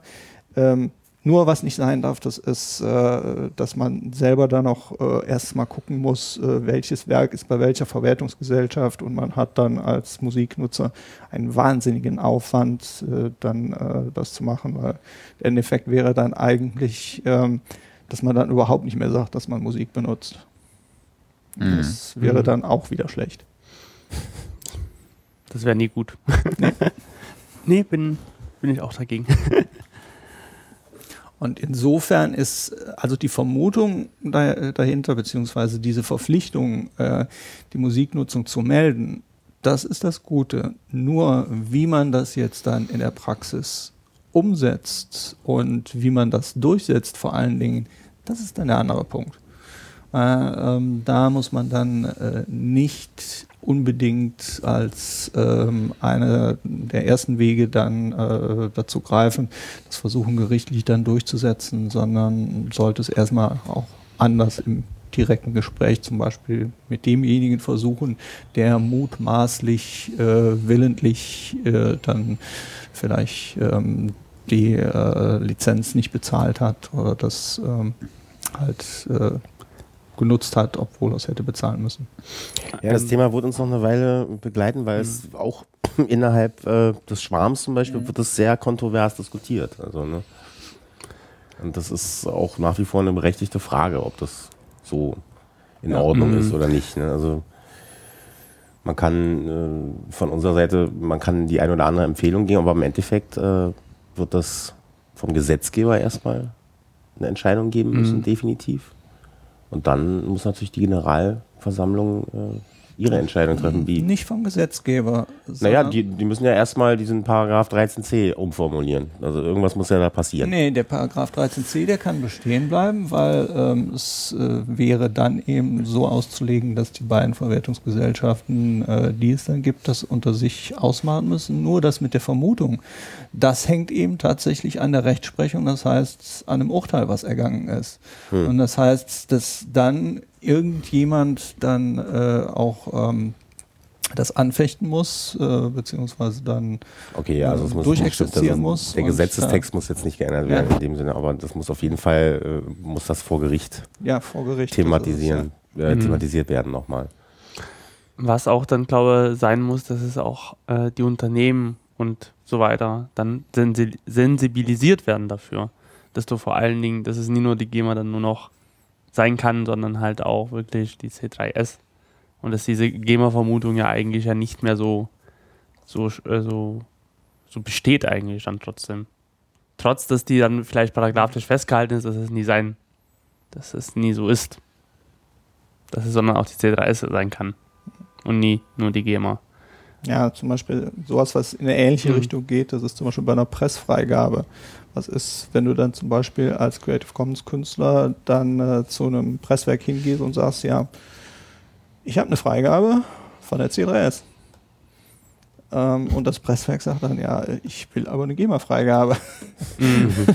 ja. Dann muss das natürlich schon so geregelt sein, dass äh, die äh, Hersteller dann da auch Bescheid wissen. Äh. Okay. Also da wird bestimmt auch so ein ganz großer Batzen an Arbeit auch nochmal irgendwie kommen, die ja die alle Unternehmen, wie auch immer die auch alle sich schimpfen, da halt wirklich dafür nochmal zu sensibilisieren und zu sagen, hey, ihr hier, es kann auch von der C3S sein, die mhm. GEMA alleine gibt es halt nicht mehr. Und ihr, wenn eine Freigabe von C3S da ist, halt für eine Pressung, dann ist es auch so. Und dann könnt ihr ja nie warten, dass die GEMA kommt und sagt, ja, nee, das, die, das ist wirklich nicht bei uns, der Künstler. Mhm. So. Ja, das ist ziemlich viel zu tun. Mhm. Was haben wir da nur getan? Ähm, wollen wir vielleicht langsam mal zum Ende kommen? Ja, wollen. Ja, machen wir denn schon? das sind über zwei Stunden jetzt, ja. oder? Ja. ja. ja. Also, man, es gibt natürlich noch viele, viele andere tausende Themen und Sachen, die man fragen zu? kann. Hört überhaupt jemand zu, dass Frage, die interessiert? Das, das, fragen wir uns auch jedes Mal, oder? Außer Haus- und Hoffreunde. Davon mal abgesehen. Ja. Ich höre mir selber schon manchmal nicht mehr zu, wenn ich dann so alte Vorträge mir angucke, um nochmal irgendwelche Infos mir rauszuziehen. Was habe ich denn wann, wo gesagt genau? Und dann so nach einer halben Stunde irgendwann so, ah. Ja. Grundgütiger. ähm, ich hätte vielleicht noch äh, so zwei Sachen, die ich so fragen könnte. So, äh, nochmal so, so kurz zusammenfassen, was sind die nächsten Veranstaltungen, Konferenzen, wo man mit euch in Kontakt treten kann, sich über die C3S äh, nochmal informieren kann, mit euch einen Diskurs führen kann. Und wenn jetzt äh, Zuhörer bei uns dabei sind, die sagen, hey, wir sind begeistert, wir wollen euch unterstützen, wie sie das machen können. Also bei Veranstaltungen, äh, es gibt jetzt äh, eine, da, da überlegen wir noch, ähm, ob und wie wir da irgendwas machen, aber das steht noch nicht so ganz fest. Also wo wir es ganz sicher sagen können, das ist CO Pop in Köln Ende August. Da werden wir eben die Generalversammlung machen. Dann Anfang September hier in Berlin die Berlin Music Week. Da werden wir auch inhaltlich sehr stark vertreten sein. Das heißt, es wird einen Workshop geben. Es wird ein Interview mit Mitgliedern von uns geben. Es wird einen Meeting Point geben und ähm, dann vielleicht sogar noch ein Panel. Und äh, dann, ähm, wenn alles klappt, werden wir auch noch ähm, mit einem Panel bei der ähm, Reeperbahn äh, Music Festival vertreten sein. Und ähm, In Hamburg dann. in Hamburg, genau. Da ist die Reeperbahn meistens. Mhm. Ähm, ja, nicht das ist mehr dann, lange. Nicht mehr lange. Das Hofbräuhaus findet man auch mittlerweile in Nevada insofern. Es ist davon auszugehen, dass das auswandert. Ja, also äh, durch den äh, September hinweg wandern wir daher äh, von äh, Köln über Berlin nach äh, Hamburg und äh, da wird man auch jederzeit mit uns sprechen können. Ansonsten kann man uns auch jederzeit kontaktieren und uns in Düsseldorf in unserem Büro besuchen. Ist schön gemütlich und ähm, da kann man sich dann auch austauschen. Ähm, ja, was man jetzt im Moment tun kann, auf jeden Fall, jederzeit. Ähm, wie gesagt, es wird für die CO Pop und auch für die Berlin Music Week ermäßigte Preise für Mitglieder geben. Das heißt, es ist auf jeden Fall günstig, ein Mitglied bei uns zu werden, denn ähm, man kann mit dem Erwerb eines Anteils, der 50 Euro kostet, dann eben auch in den Genuss dieser vergünstigten äh, Tickets kommen, die dann bei der Berlin Music Week und bei der CO Pop jeweils 50 Euro kosten. Und normalerweise würde halt so ein Berlin Music Week Ticket, weiß ich, 140 Euro kosten oder sowas, glaube ich. Das sollte natürlich nicht der Grund sein, warum man bei uns Mitglied Ah, sicher. Das ist ja, Aber man nimmt ja alles, was man so kann, oder? genau. Aber wer jedenfalls gerade jetzt auch vor der Generalversammlung Mitglied werden möchte, der findet dann das Online-Formular unter http yes.c3s.cc. Da kann man sich dann eintragen, Mitglied werden und dann erhält man auch zum August die Einladung zur Generalversammlung. Äh, sehr gut. Äh, und nochmal zur Frage, wie kann man euch denn unterstützen? Also, wenn man jetzt sagt, hey, ich finde die Idee so klasse, ich will euch jetzt helfen dabei, dieses Projekt weiter voranzutreiben. Also super ist immer einfach auch äh, es weiter zu erzählen. Ne, wenn man von uns gehört hat und das gu- gut findet, was wir da machen, ähm, einfach na, mitmachen natürlich in erster Linie und äh, aber eben auch weitererzählen und ähm, Leute darauf hinweisen, dass es so ein Projekt gibt und ähm, uns einladen auf Versammlungen oder Konzerte oder Veranstaltungen, die sich meinetwegen auch nur um Musik drehen und gar nicht um es äh, ums äh, darüber reden oder so. Also wir kommen auch gerne auf euer Konzert und äh, erklären mal kurz dem geneigten Publikum, was wir so machen. äh, gerne auch als Show-Einlage. Also, Mit Orchester und ja, ich, Band tatsächlich arbeite ich gerade so ein äh, Ja. Konzept Ah, ist aus. doch super. Also, weil das ist halt auch einfach, also haben wir ja festgestellt, also, um Musiker direkt zu erreichen, muss man einfach dahin gehen, wo Musiker am liebsten hingehen und das sind ja in der Regel Konzerte, Partys, Gitarrenshops. Gitarrenshops, ja. Genau, wenn ihr einen. Gitarrenshop habt, dann wir können euch ein paar Aufkleber schicken und dann da auslegen. Ja, und wenn ihr jetzt wirklich äh, auch äh, Bock habt, dann ein bisschen äh, aktiv zu werden und irgendwo mal bei einer Organisation, äh, also bei der Organisation von einem Event mitzuhelfen oder vielleicht ein paar Zeilen Code zu schreiben oder Design zu machen oder Video oder Konzepte schreiben oder sonst irgendwas, ähm, dann äh, meldet euch bei uns. Ihr könnt euch dann auf der Schwarmliste eintragen und wenn ihr gerade mal Zeit habt, äh, also das ist nichts Verpflichtendes, äh, dann könnt ihr sagen, ja, ich hätte da Lust und äh, dann könnt ihr euch, könnt ihr uns dabei unterstützen dann. können wir jederzeit gebrauchen. Ihr seid ja auch selber nicht untätig, äh, in dem, dass ihr berichtet. Äh, ich glaube, ihr habt eine relativ äh, aktuell gepflegte News-Section auf der Website, Blog, äh, Blogbereich. Ihr macht einen eigenen Podcast Ja. Äh, mit wechselnden Gästen. Ich glaube, der Flow of X ist immer dabei, habe ich so das Gefühl. Ja, der ist mich der Gastgeber. ja, genau. Ja. Deswegen Und ist er immer dabei. Mit wechselnden Gästen. Aber Äh, Pluto eigentlich auch. ne? Ja, ich habe jetzt. Äh, du stehst immer als Support da. Ich weiß immer nicht, wie ich das deuten soll. Mental. ich bastel halt äh, Intros, Sidekick. Outros äh, ja, und äh, mach so Anmoderationen und Abmoderationen und so eine Geschichten. genau. Aber FlowFX ist schon derjenige, der sich darum kümmert, äh, dass das alles passiert, der die Termine festzurrt und äh, Ja. den Leuten hinterher rennt und dafür sorgt, dass das Ding regelmäßig auch rauskommt und so. über den auch der äh, Kontakt jetzt gelaufen ist. An der Stelle äh, herzlichen Dank dafür. Yeah. Ich glaube, ich habe ihn auf, auf ADN, an, ADN habe ich, hab ich gerade ADN gesagt? Ja, ADN. App- App.net äh, angeschrieben und irgendwie eine Minute später war, war die Antwort da. Ja, klar, hier. Klar, wir sprich sitzen doch den und alle den so und den an. dahinter und warten darauf, dass endlich mal einer anbeißt. Genau. genau. Ähm, was mich zum, Ab, äh, äh, zum Abschluss noch interessieren würde, ähm, sind so ein bisschen, ob ihr eine Ahnung davon habt, wie die Reaktionen um euch drumherum sind. Ähm, also von wohlwollenden Mitgliedern und Leuten, die der Idee was abgewinnen können, mal ab, abgesehen.